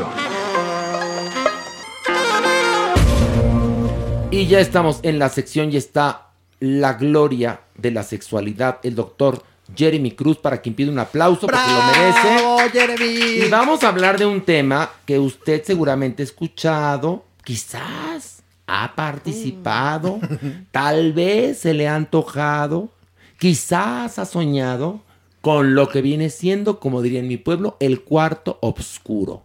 ¿Qué es un cuarto oscuro? Es un lugar, un espacio, puede ser muy grande o muy pequeño, donde la gente tiene sexo sin luz. Ese es el cuarto oscuro, ¿no? La definición de cuarto oscuro se basa en un lugar, como tú lo mencionas, oscuro sí, pero puede ser con sin ventanas, sin luz o con ciertos grados de iluminación o ciertos grados de profundidad. O inclusive hasta laberíntico. El Sí. punto del cuarto oscuro es tener relaciones sexuales o encuentros casuales con quien sea. Básicamente es tener relaciones sexuales Con quien te toque. Con pero lo la que haya. pierna. O lo que te encuentres. No con lo que haya. Literalmente podrías ir a tientas en este lugar Así vas. buscando como la experiencia sexual. Ok, a ver, aquí vamos a preguntar. Superman, con el corazón en la mano, ¿tú has entrado a un cuarto oscuro? Sí, por supuesto. ¿En Y- dónde? En Monterrey. Ok. Y fíjate que es muy curioso, pero los cuartos oscuros siempre están liados a bares. O sea, no son cuartos oscuros eh, solitos, ¿no? Siempre hay un bar involucrado Bueno, o venden por cerveza. general. Exacto. Sí. No, pero en realidad es No, así. porque, por ejemplo, aquí en México hay un lugar, o había un lugar llamado La Casita, que era todo un cuarto oscuro, Ah, pero ¿no? ¿qué supuesto. crees? También te vendían el, el, el, el- La cerveza. la No, no, la yo lo sé. O sea, está li- ligado a esto. Bueno, pero espérate, lo que te quiero decir es que yo en Monterrey llegué a un bar, dabas una contraseña, tomabas chelita, veías una película porno, pasabas al traspatio y Sí. entonces ahí sucedía el cuarto oscuro. Ok. Y fue muy desagradable la experiencia que tuve porque me topé con una de las hermanas vampiro y Mm. yo no, no nos dimos cuenta que éramos, ¿sabes? ¿Y, y tuvieron relaciones? Eh, a punto estábamos No. cuando esta Ya te hermana pasó como la canción de Yuri. Era mi papá. Ah, ¿no? de copas. Con el apagón. Pues el apagón a lo mejor fue precursor del cuarto oscuro esa Ah, canción. de hecho, ahora que tocas el tema, Los cuartos oscuros tienen una historia muy larga en la humanidad de al menos 300 años. ¿Desde hace 300 años existe el cuarto oscuro? Es muy probable que esto siempre haya existido, pero desde que tenemos un nombre empiezan en las Molly Houses, que es la supermana, ¿nos puedes decir cómo se traduce? En el- Molly House? Las casas de los maricas en Londres en el Ah, siglo. XVIII eran tabernas y entonces ahí había este tipo de prácticas de hombres homosexuales. ¿Pero cuánto tiempo dices que, que llevan los cuartos oscuros? Desde el siglo XVIII. Siglo XVIII. Sí, sí. Pero imagino que de- después de la época de los nazis tomaron como una hay- importancia mayor en el mundo gay, ¿no? Ahí te va. Resulta que esto se va cambiando de Inglaterra y llega a Estados Unidos. Ajá. Obviamente en estas como Molly House o lugares hiper secretos. Ok. Pero en la posguerra, como tú mencionas, 40, 50, 60, 70 y 80 se arma y viene el apogeo del cuarto oscuro. Cualquier lugar respetable con estilo de vida gay, sea un baño, un restaurante, un antro o un bar, tenía su propio cuarto oscuro. Viene el momento de la verdad. Mauricio Valle, tú con el corazón en la pues mano, no. di, ¿has entrado a un cuarto oscuro o no? No, nunca, ¿eh? Nunca, nunca. ¡Ay, Mao! Voy a hacer una pregunta. Eh, ¿hay, ¿Hay cuartos oscuros straight? Es lo que voy a mencionar ahorita. Y esto es algo que me pasó hace 3, 4 semanas. Estaba tomando el Uber, el señor me reconoció y me empezó a platicar de sus travesías sexuales en la Ciudad de México. Resulta que cerca del monumento a la Revolución existen cuartos oscuros para heterosexuales. Y además cerca de satélite hay un edificio para swingers en donde también los heterosexuales pueden ir a tener como este tipo de actividades. Bueno, yo los cuartos oscuros más impactantes que conocí, porque sí he entrado a varios cuartos oscuros, nunca he hecho nada, ¿eh? Lo aclaro, nunca he hecho nada. ¿Por qué? Porque, porque me gusta observar, pero yo vengo de la generación del VIH, es decir, yo vengo de esta generación donde nos infundieron un terror eh, por relacionarnos sexualmente y más siendo homosexuales y más todo este asunto. Y cada quien, ¿eh? Y cada quien. Entonces he entrado a ver, porque se puede ver, te acercas y demás. Y, y claro, como bien lo dice el doctor Jeremy, hay unos que son grandísimos con distintas intensidades de obscuridad, entonces medio puedes ver. Eh, y en Alemania, en Berlín, me impresionaron, porque eran bares muy chiquitos que a través de una puertecita en ese bar chiquito entrabas a un a una nave industrial A un universo. que era el cuarto oscuro donde la gente con pues con muy poca conciencia, sin condón, echaban pata y había cascadas, cines, columpios, o sea, jacuzzis, era haz de cuenta la Disneylandia para los de criterio muy amplio. A mí sí me han tocado cuartos oscuros. ¿En dónde? A ver. Eh, a finales de los 80, que se hacían, se empezaban a hacer los raves, los famosos raves en casonas, en la Condesa o en la Roma, ¿no? En la colonia Cuauhtémoc, y eran como más familiares en el sentido que era toda Más una... familiares. Ahí te va, ¿por qué? Ahí te va, ¿por qué? Porque era toda una... Sí, era toda una ¿Qué? misma banda, o sea, era como el mismo grupé de Ay, amigos. eran hermanos de leche, es otra Eh, cosa. no, no, pero, no, no, pero Sí, también familiar. llegaba... Ay, qué di- di- diversión tan familiar. No, espérate, Pilar. pero también llegaban, o sea, eh, extranjeros ahora sí que no eran como del club y era que entrar al cuarto como chava y sí, más que llegar a lo que viene siendo ya la relación consumada, sí eran unos fajes tremendos dentro de estos cuartos Ahora. oscuros en las casonas. Fíjate tú que aquí en México, hablando de extranjeros, a mí me tocó pasear a Luis Migueles, a Glitter Clinic, en fin, a una serie de personalidades que venían de Europa y los llevé al Spartacus. Y en el Spartacus hay cuartos oscuros, dos. Uno para la gente eh, gay. Y ¿no? la terraza romántica. Y la famosísima. terraza que es prácticamente el cuarto oscuro de los travestis, transgéneros o transexuales. Ok. Quedaron impactados, mis amigos, de ver las cosas que vivimos ahí en ese cuarto Bueno, oscuro. Que yo, el lugar más fuerte que he conocido en mi vida, hablando de cuartos oscuros, Mauricio, por si viajas a Guatemala, en Guatemala, un antro clandestino al que entrabas con clave tenía el cuarto oscuro más impresionante. Ahora, para terminar, doctor Jeremy, usted como doctor, como autoridad, como terapeuta, como vertebrado, como persona figurosa, recomienda que la gente entre o no a los cuartos oscuros. Ya, Ese así. es el punto. Somos adultos, ya. Sí lo recomiendo, simplemente protéjanse, lleven sus condones, su lubricante o tomen su PrEP o todo en. Pero doctor, uno se puede contagiar de otras cosas que no únicamente son el VIH o, o cosas que el PrEP proteja o el condón. Por eso mismo Entonces, ¿cómo lo recomienda, doctor? checarnos ir a vivir la experiencia. Y solo puede ser una experiencia táctil oración. No necesariamente tienes que llegar a Ah, la eso, penetración. sí, Eso, sí. Oye, y ya que citamos al Spartacus, sí me gustaría enviar un fuerte abrazo a toda esa gente que perdió a su, a su dueño, a mi Jorge Cruz, eh, el 14 de febrero. Y entonces, bueno, desde aquí les mandamos mucho cariño a toda la gente que labora en el Spartacus. Entonces, ojo, si usted es adulto, quiere vivir la experiencia, le sugerimos, le recomendamos, entre al cuarto oscuro a observar. A observar. Y a lo mejor entre con su pareja y protéjase si no es su pareja, porque sí se puede contagiar, la verdad, Y de seamos muchas responsables. cosas hoy en día. Y más O sea, con COVID. Es más, ahorita con el COVID no es recomendable No es un cuarto oscuro. No, por Dios. O sea, es recomendable para todos aquellos que son muy curiosos, vayan pero protegidos, ¿no? Exactamente. Impresionante lo que puede pasar en un cuarto oscuro, entonces prepárense. Pero es la parte oscura de la sexualidad.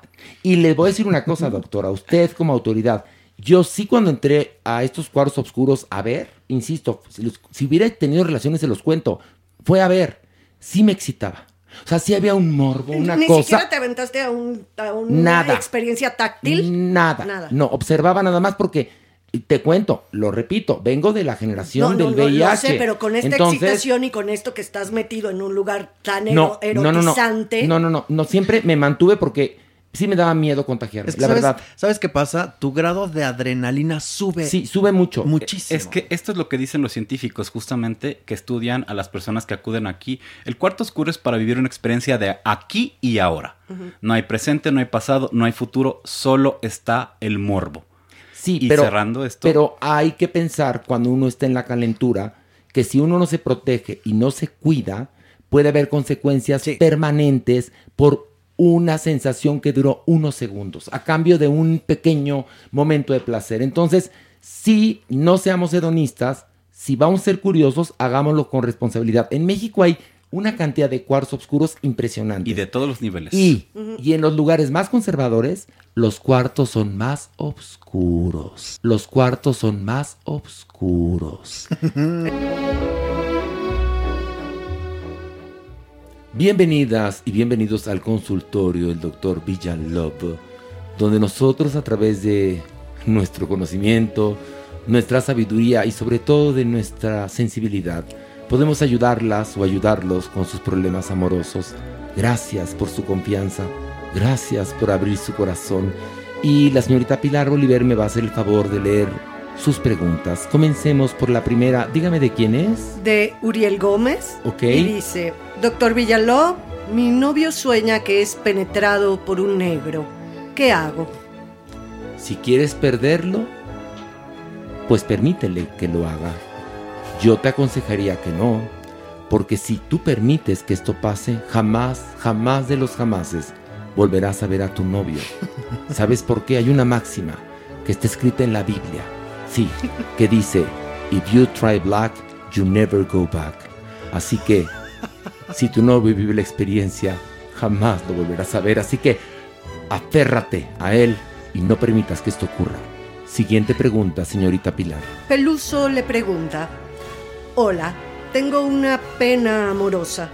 Tuve una relación con un chico por más de dos años y un día simplemente decidió que ya no era gay y me presentó a su novia. ¿Qué hago, doctor Villalov? ¿Se llama Pablo? Se llama Peluso. Ah, doctor. Peluso, sí, Peluso. Pablo. Peluso. Pablo Peluso. Bueno, querido Pablo Peluso, esto le ha pasado a muchos hombres, ¿sí? Sí, que tienen novios que después creen, o por los mandatos sociales, o por imposición paterna, o por la iglesia católica, que ser gay es una enfermedad y que pueden curarse. Y agarran a una pobre mujer, dice para que los enderece. Yo te aconsejo algo, déjalo que se vaya con ella. Ella no le va a dar lo que tú le das, Pablo Peluso. Y por otro lado, cuando ellos lleguen al altar, porque seguramente se van a casar, tú preséntate en, en la boda. Sí, preséntate en la boda y di, yo a este hombre lo penetré muchas veces. Y entre tanta y tanta penetración, le dejé papiloma. Y además, antes, antes de cualquier cosa, cerciórate cómo está el mapa de sus nalgas. Para que digas, y puedo comprobarlo porque tiene un lunar en la nalga izquierda, por ejemplo. para que la boda se arruine, la mujer se dé, se dé cuenta que la utilizaron y él, si tú quieres, regresa a tus brazos. Siguiente pregunta, por favor. Mensaje para el doctor Villalov de parte de Delfina. Tengo muchas ganas de ser mamá, pero el cabrón de mi marido le da miedo y no se deja. ¿Qué hago para convencerlo? Mi vida es muy sencillo. A la hora de que tengan la relación, tú encárgate de hacerle unos pequeños agujeros al condón. Y ya, te va a dejar ir ya sabes qué, y tú te vas a embarazar. El problema, querida, es que los hombres no son tan buenos como las mujeres. Las mujeres sacrifican por los hijos. Él te puede abandonar y a lo mejor tú serás una madre soltera. Entonces piénsalo dos veces antes de agujerear los condones. O si no, bueno, pues mira, resígnate. O búscate otro hombre que quiera hacer una familia contigo. Y cuando seas gorda y con 20 hijos, di lo logré, soy feliz y estoy plena. Siguiente pregunta. Mariana le pregunta, ¿cree que me vaya mal en el amor porque siempre entrego el cuerpo y después todo lo demás? Ah, un dato, pone un emoticón con una carita llorando a gritos desesperada, doctor Villalove. Mariana has de ser más fácil que la tabla del 1. Mariana, yo te propongo algo. Si a ti te gusta entregar el cuerpo a la primera, entrégalo. Entrégalo, Mariana. Habrá alguien que se enamore de ti. A final de cuentas, el sexo vincula a las personas. Ahora, si te ocurre que entregas el cuerpo a las primeras de cambio y no te vuelven a hablar, es que a lo mejor no coges bien, Mariana. Te voy a mandar una copia del Kama Sutra. Así les vas a dar unos litros de agua de culo y estarán enamorados de ti para siempre. Vamos a una pausa y continuamos con mucho más aquí en Farándula 021.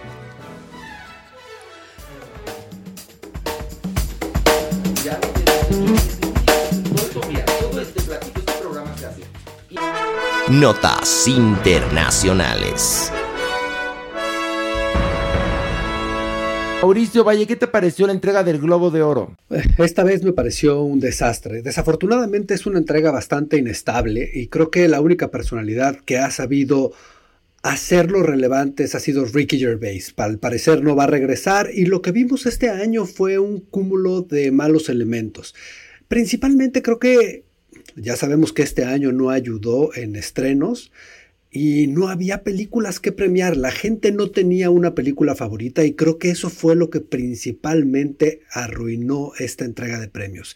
Saben que el año pasado, que ya había sido una entrega bastante baja en rating, había tenido 18 puntos de rating, pero este año tuvo 5. O sea, tuvo 5 puntos de rating, Mauricio, es una tragedia. Pero ¿cuánto, ¿cuántos millones perdieron? 13 millones de, de, de Exacto, es lo que estamos viviendo, es muy fuerte, pero tiene que ver con que la gente solamente llega a las entregas de premios cuando su corazón está puesto en una película. Habemos muy pocas personas que nos sentamos a ver las entregas de premio de una forma religiosa y encontramos placer en ver quién gana y quién no, por, por amor al arte. Pero, pero el público, el común denominador, si no tiene una película a cual apostarle, no tiene por qué sentarse ahí. Creo que este es ese año. Y, y los premios estuvieron bastante, a mi parecer, equivocados. Eh, pero bueno, de los premios positivos tuvimos Nomadland, que fue una de las grandes ganadoras que gana mejor película en drama y mejor director, directora. Este, y Borat, que Borat yo no encuentro el sentido de, haber, de haberla premiado. Eh, me parece una secuencia de sketches, me parece que Sasha Baron Cohen es un genio y que ha tenido trabajos superiores y no han sido reconocidos. Esta no me parecía esa película, pero no creo que haya un gran momento. Eh, Rosamund Pike también es como...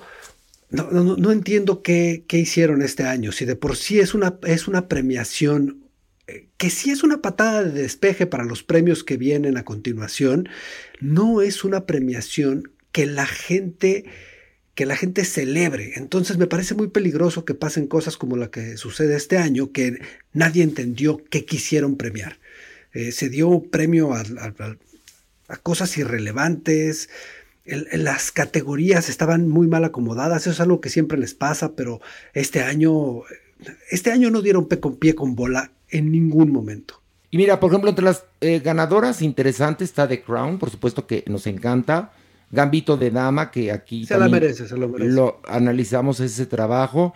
un premio para Jane Fonda que se veía estupendo, un premio honorífico. Eh, Rosamund Pike por esta película espeluznante, Descuida, yo te cuido, ganó el, el Golden Globe. Eso sí no te lo puedo creer. No o te sea, lo puedo la verdad es creer. que no, para ¿No? nada, no venía al caso. ¿eh? Fatal. Luego, por ejemplo, bueno, Jodie Foster ganó un Globo de Oro como actriz de reparto por eh, The Mauritanian. Y ella recibió el premio en pijama en su casa. Y yo no sabía que andaba con Felicia Garza. no, mi Jodie Foster. No, que anda con Felicia Garza. Y ese es el premio menos merecido de todos los premios que se dieron. ¿eh? Van a ver la película esta semana, pero esa actuación ha tenido 30 mejores que esa. Es, es, un, es, una, es un personaje un tanto irrelevante. Y, y, Mi- y Minari ganando película en lenguaje extranjero. eh, es una película norteamericana. Bueno, la categoría lo, lo encuadra de esta forma, pero no, no, es, no, no es correcto, la verdad. Sí, sí me parece una película interesante, pero me parece que había películas extranjeras que se lo merecían mucho más. Qué triste fue para la moda también, ¿no? Lo que decía ahora Horacio, quienes recibieron sus premios o quienes estaban en casa viéndolo en pijama, en pants, otros que acudieron a esta ceremonia híbrida en gala, otros en cóctel. Se ve que ninguna marca apostó por la ceremonia, que ninguna dio grandes diseños, entonces fue totalmente amorfo cuando era eran los globos Pero de es oro. el reflejo, ¿no, Ale? inicio justamente sí de el la reflejo de la sociedad, el reflejo de cómo está el mundo, de cómo sí, está toda la situación con los cines, este, con el espectáculo, con el entretenimiento. Creo que por eso es tan terrible y por eso bajan esos eh, niveles los ratings. O sea, sí nos está dando de qué hablar en el sentido del análisis del mundo del espectáculo. Mira, por ejemplo, algo interesante fue que Chadwick eh, Boseman, este actor, eh, el intérprete de Black Panther, ganó un Globo de Oro póstumo. Pero ¿sabes qué ocurre, Mauricio? Y me da mucha tristeza, que como gremio tendrían que haberse apoyado. Es decir, vamos a hacerla de, de gala, vamos a tener glamour, aunque sea por Zoom. Estoy de acuerdo contigo. No, porque además, eh. Jodie Foster en pijama es un desprecio. Es o una sea, falta de respeto, Es una falta sí. de respeto. Y no, Mauricio, a ver, El año Alejandro. pasado era justificado porque se estaba dando. Ahora ya llevamos 12 meses de pandemia.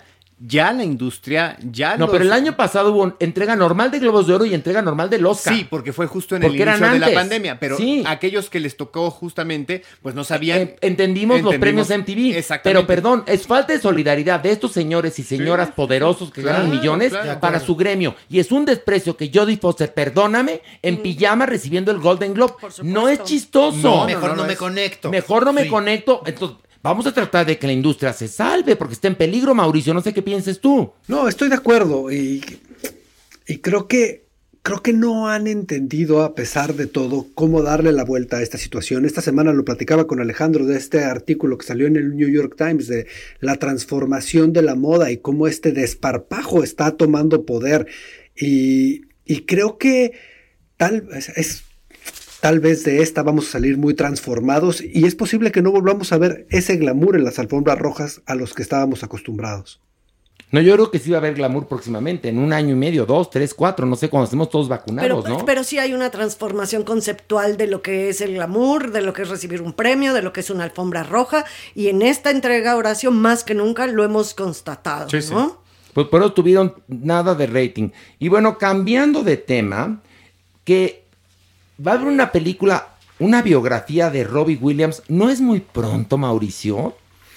Bueno, creo que algo que, que destapó Bohemian Rhapsody fue este éxito de los musicales. Y ustedes saben que la industria no, no, no se sabe detener cuando ven que el dinero viene de una rama no explorada del cine en este presente. Por ejemplo, vimos que las criaturas este, gigantes otra vez volvían a tener éxito en taquilla y se dejaron venir con todo, ¿no? Ya tuvimos tiburones, ya está peleando King Kong contra este, Godzilla. ¿Cómo se llama? Godzilla, ¿cómo se llama? Godzilla, Mauricio. Exacto. Que tú adoraste el tráiler, Entonces- no me no ubico a Godzilla. Ya no me acordaba, es que ya se siente como hace dos años. Es- entonces es lo que está pasando aquí. Tuvimos a, a Queen, tuvimos a Elton John, y es interesante porque están tratando de hacer una, una película fantástica.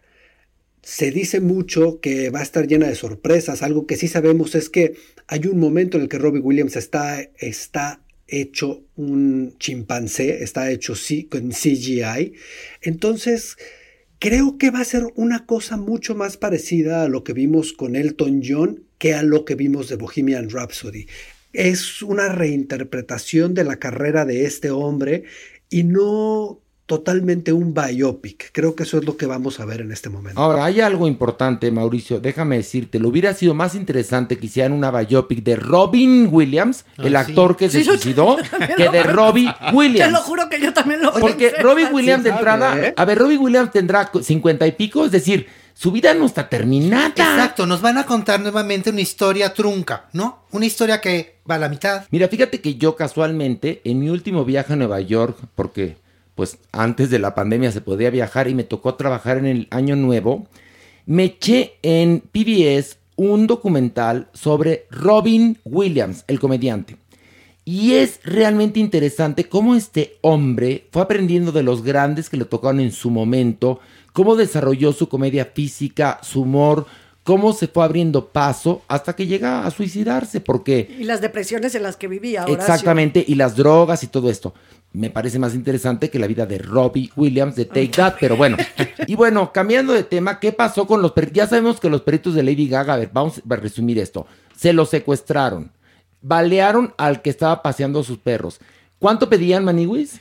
No, estaba ofreciendo Lady Gaga medio millón de dólares para recuperarlos. ¿Y qué pasó? ¿Una persona compró a los Sí. perros? No, no, no, no. Una señora fue a, a entregarlos a la policía. Ah. Que esto es un poco raro, Maniguis, porque no se sabe mucho de esa persona, pero hasta ahorita lo único que sabe es que no está realmente vinculada con los asaltantes. Ok. Afortunadamente ya están los perritos a salvo y este señor pues está recuperando del balazo. Le que dieron un balazo al paseador de los perros. Y Lady Gaga estaba en Italia filmando una película. Está filmando una película y por supuesto, amigos, imagínate de que de pronto te enteras de que ya se robaron a tus hijos. Porque, perdón, pero los que amamos a los perros sí son nuestros perrijos. Perdón. No, pues claro Y que son sí. parte de tu familia. Por supuesto, Lady Gaga siempre estuvo ahí al pie del cañón. Qué bueno, apoyando qué bueno, Maniwis. tanto a Ryan, a o sea, el que cuidaba a los ¿Cómo se llama? Ryan Fisher. ¿Cómo? A ver, pronuncia Ryan, bien. Ryan Fisher. Ryan Fisher. Ryan Fisher. Ryan Fisher. For Ryan. For Ryan Fisher. Ay, no, en serio, Maniwis, tú. Y los perritos se llaman Hoji, Gustav y Asia. Pero espérate, secuestraron nada más a dos. A Koji y a Gustav. Y el otro huyó, ¿verdad? Asia pudo huir. Muy bien, muy bien.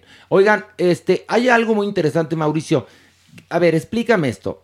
Estamos esperando desde hace, pues ya mucho tiempo, la nueva película de James Bond, la nueva de Misión Imposible, la nueva de Creed, sí señores, y otras más que resulta que se van a estrenar o no se van a estrenar o van directo a plataforma o van a estrenar simultáneamente. Es decir, cuéntanos, Mauricio. que cada plataforma está tomando sus decisiones. En este caso que estamos hablando específicamente de Paramount, Paramount va a llevar todas estas películas al cine y lo que va a hacer es recortar su ventana. Teníamos una ventana natural de 90 días, o sea, tres meses en los cuales tú estrenabas tu película y la mandabas a una plataforma. En, el, en la época en la que había varias plataformas, no en esta época en la que todos tienen su propia plataforma. Entonces, lo que están haciendo ahora estas grandes, estas grandes eh, estudios es que están tomando decisiones a partir de sus estrategias, como HBO decidió estrenar paralelo cine y plataforma por un mes. Luego se vende y luego regresará a su propia plataforma. Pero lo que ellos quieren es que su, su cliente pueda tener la experiencia donde lo decida sin un pago eh, extra. Disney toma decisiones dependiendo de la película. Por ejemplo, Mulan la cobraron. Ahora viene Raya que la cobran. La cobran en 30 dólares extra sobre tu suscripción. Y ahora Paramount lo que va a hacer es estrenar comercialmente y un mes después de su estreno comercial va a lanzar sus películas dentro de su plataforma Paramount Plus. Ahora, ¿quién va a tener Paramount Plus? O sea, ya estamos totalmente pulverizados. Yo no sé cuántas plataformas vas a querer o necesitar pagar, porque hay unas demasiado grandes y luego cuando empiezas a llegar a estos casos, HBO Max es muy buena, Netflix es muy buena, Amazon Prime tiene un catálogo interesante de cine, no tanto de series, eh, Apple, Apple TV tiene tiene muy pocas series, pero ¿qué vas a ir a hacer a Paramount Plus? O sea, ya qué más quieres ir a gastar ahí? ¿Cuánto dinero les vas a ir a dejar? Yo creo que está bien que recorten su, su ventana, pero yo creo que ya no necesitamos más, más plataformas. Y ya a estas alturas la gente ya no quiere seguir pagando más plataformas, No, ¿no? no. Como que al principio dijiste Netflix y una más, órale va, pero hoy por hoy no, para nadie, es mucha lana, señores. Y la verdad, por ejemplo, Netflix estrenando porquerías como el remake de Rebelde o de Rebelde Way o como se llame, me parece nefasto porque entonces, y lo decía Martin Scorsese hace un par de semanas, que hay una gran diferencia entre cine y contenido, que son dos cosas absolutamente distintas. Y tiene toda la razón, porque ahora parece que las eh, plataformas lo que buscan es contenido, contenido, contenido que se consuma rápidamente y generar más contenido, contenido, Cantidad, contenido, cantidad. cantidad, No calidad. y no calidad. No calidad, que ha entonces, sido- como bien lo dices Mauricio, ¿no? O sea, entonces ahora hay que comprar otra plataforma No, y más. ya la gente va a pasar, yo paso ya, o sea, de Pero la gente va a querer seguir yendo al cine. A ver, si durante la pandemia un año tenías las mejores películas en tu casa, y- o sea, la verdad es que muy poca gente, creo yo, va a querer ir a los cines porque pues nada más cómodo que tu casa, te ahorras estacionamiento, el combo que es carísimo, los dulces que son carísimos, luego los cines en México hay unos buenos, otros malos, pero, pero digo, Y la gente se está acostumbrando a ver el cine, ahora sí que en sus casas. Mauricio. Claro, pero, pero la experiencia es totalmente diferente. Hay, habemos gente que nos gusta muchísimo cocinar, pero no por eso dejamos de ir a un restaurante, ¿saben?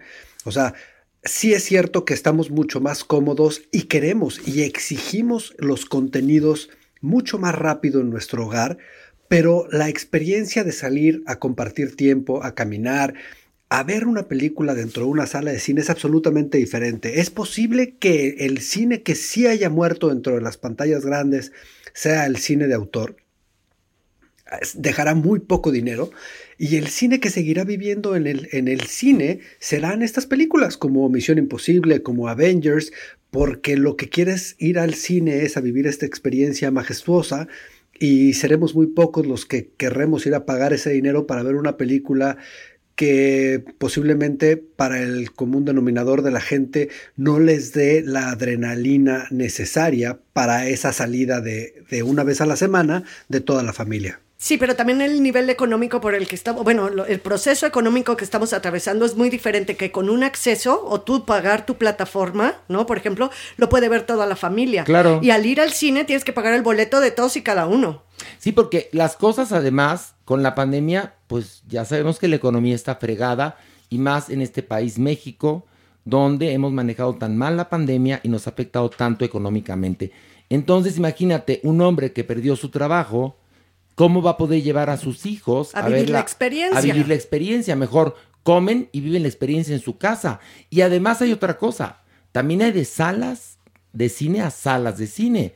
Si tú vas a una sala de las baratas, que son la mayoría, vives la experiencia de las patadas en la espalda, de la persona que checa el celular, del que te escupe las palomitas. Yo prefiero vivir la experiencia en mi casa.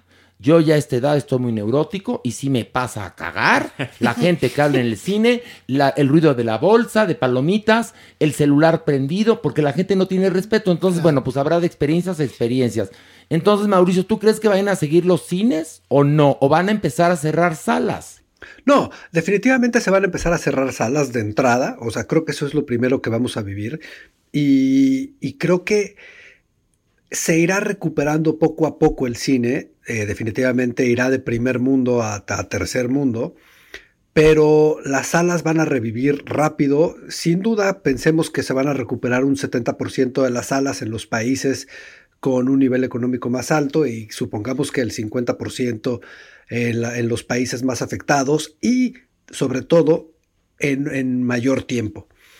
Pensemos que en países como Estados Unidos, Europa, estaremos viendo las salas de cine reactivadas para fin de año. Bueno, pues ojalá. Y bueno, vamos por favor a nuestra sección Inventadas y Pozonas. Inventadas y pozonas. Maniwis, en esta ocasión, ¿quién es la persona inventada y pozona o inventada o pozona, como le quieras decir? Nuestra pozona de esta semana es Chiquis Rivera. Pero ¿por qué? ¿Por qué la Chiquis? Ay, porque nos posteó un video preciosísimo en su cuenta de Instagram, Maniwis, en donde ella se ve de espaldas, sentada en una toalla frente al mar, con un bikini muy diminuto, blanco, el cual se lo está tragando, Maniwis. se lo está tragando así. Es muy pozona. Sí, Cual las posó, las posó. cual Sí, si literal, tuviera ¿no? hambre. Tal cual, Maniwis, tal cual. Ya ves que Dios le dio, ¿no? Porque le dio. No le dio. Pues aquí las luce a todo lo que da. Las posó. La pozona las posó. La pozona La las pozona posó. las Por eso es posó. pozona. Bueno, pues un aplauso para Chiqui Rivera. ¡Eh! ¡Bravo! Y vamos a. Cinco razones para... En esta ocasión son cinco razones para odiar. ¿A quién vamos a odiar, Mario? Pues esto son un poco autobiográfico, pero son cinco razones para odiar a los grupos de plástico. Y vamos con. Número 5. Siempre habrá detrás uno o varios cerebros creadores malignos para obtener todo tipo de beneficios por encima de los reclutados para el proyecto. Ay, qué feo. La razón. Número 4. El 99% de los miembros de la agrupación surgen de castings o audiciones en donde son tratados como ganado. No tienen voz ni voto, solamente acatan órdenes y si fallan se suplirán por otros que estarán siempre dispuestos. Toque el turno a. Número 3. Las recomendaciones y favoritismos en un grupo de plástico están al día. Los estereotipos salen a relucir. El guapo, la buenota, el atlético, la güera, el rocker, la fresa, la hijada, el sobrino. Ah, y muy de vez en cuando la que sí canta pero no es tan guapa. Número 2. Los integrantes casi nunca saben de dónde proviene la canción en el caso de que graben con sus voces, ni cuando es un cover, quién la compuso o quién la adaptó. A veces creen que son éxitos propios y desconocen por completo a los músicos de sesión e inclusive a los productores. Ay, qué feo. Número 1. Si tanto aman a sus artistas prefabricados, deben saber que son asalariados por el proyecto o alineación y las ganancias mayores son para los productores, managers o ejecutivos disqueros. Se cuenta con una mano los verdaderos fuera de serie salidos de una agrupación de plástico. ¿Y a ti te siguen chiflando los artistas prefabricados? ¡Bravo, Mario! De mucha protesta y con esto Mario se exorcizó de tanta porquería que produjo en los 80, mi Mario. Pero te queremos porque eres un melómano y además eres el consentido. Muchas gracias. Este. ¡Ay, qué cosa! Y llegó el momento de despedir el programa con la frase. Mario, dinos la frase y luego el autor o la autora. Muy bien. A fin de cuentas, todo es un chiste. Charles Chaplin. Y tenía razón, doña Nini, ¿qué piensa usted? Que, que por supuesto, mi más grande avalorio, la grasejada. Que qué guapa, que qué divina, que qué que, que, que- que cuerpazo, pero la grasejada te salva de muchas cosas. ¡Mis La vida vidas ¡Ay! adoradas! ¡Ay, ay, ay! Aquí está su amiga Lavero. Qué bueno que estuvieron en mi programa, mi amor. No, no, no. Yo sí creo que esa frase está bien padre. ¿Saben por qué? ¿Por qué, Vero? Porque la verdad, pues yo qué hice en la vida. Me dejé tronar el pistache por mi loco Valdés, el hombre más chistoso vida. ¿Y qué fue lo que salió de ese chiste? Pues mi chiste adorado, mi Cristian, mi hijo precioso, Manina. Maniwis, ¿qué opinas? De acuerdo con Chaplin, Maniwis. Y si no es chistoso, tú hazte lo chistoso. Porque esta vida venimos a reír. Exactamente. No, y como diría la Maniwis, mucha risa, mucha, Mucha risa, risa, mucha, mucha risa. risa. Y bueno, con esto despedimos el programa de Farándula, el podcast de Farándula 021, justamente porque yo le digo programa, pero es podcast. Pero es un programa también. Pero es un programa, Ese es ¿no? tu programa, tú dile con lo que quieras. No, es nuestro, nuestro. Un programa con periodistas, psiquiatras y vestidas. Exactamente. ¿Qué hubo? Mire qué tal. Ay, ay, ay. Ay, ay, ay. La vida es tan aburrida, tan gris. Píntela de colores. Tú quita esa cara, Mario. Yo me río de mí mismo, eso es lo principal, reírse de uno mismo. Usted no lo ha visto, pero él viene en calzones. Esto es divertirse. Tú muy bien, Mario. Yo no uso calzones. Con dos tachecitos aquí en los pechos. Tú muy bien, Mario.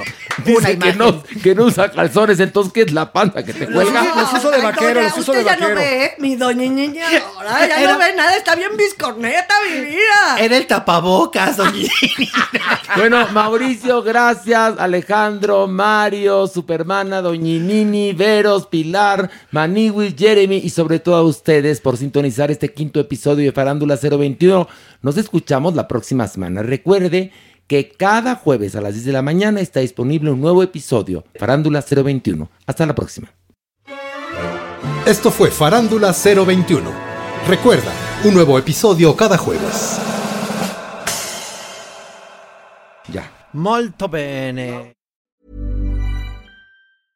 Hey, it's Paige DeSorbo from Giggly Squad. High quality fashion without the price tag. Say hello to Quince.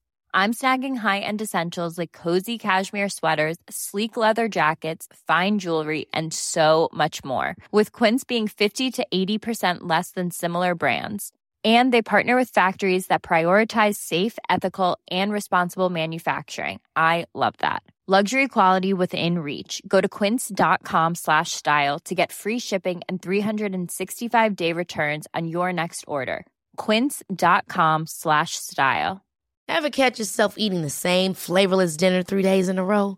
Dreaming of something better? Well, HelloFresh is your guilt-free dream come true, baby. It's me, Kiki Palmer. Let's wake up those taste buds with hot, juicy pecan-crusted chicken or garlic butter shrimp scampi. Mm. Hello Fresh. Stop dreaming of all the delicious possibilities and dig in at HelloFresh.com. Let's get this dinner party started. Planning for your next trip? Elevate your travel style with Quince. Quince has all the jet setting essentials you'll want for your next getaway, like European linen, premium luggage options, buttery soft Italian leather bags, and so much more. And is all priced at 50 to 80% less than similar brands. Plus, Quince only works with factories that use safe and ethical manufacturing practices. Pack your bags with high-quality essentials you'll be wearing for vacations to come with Quince. Go to quince.com slash pack for free shipping and 365-day returns.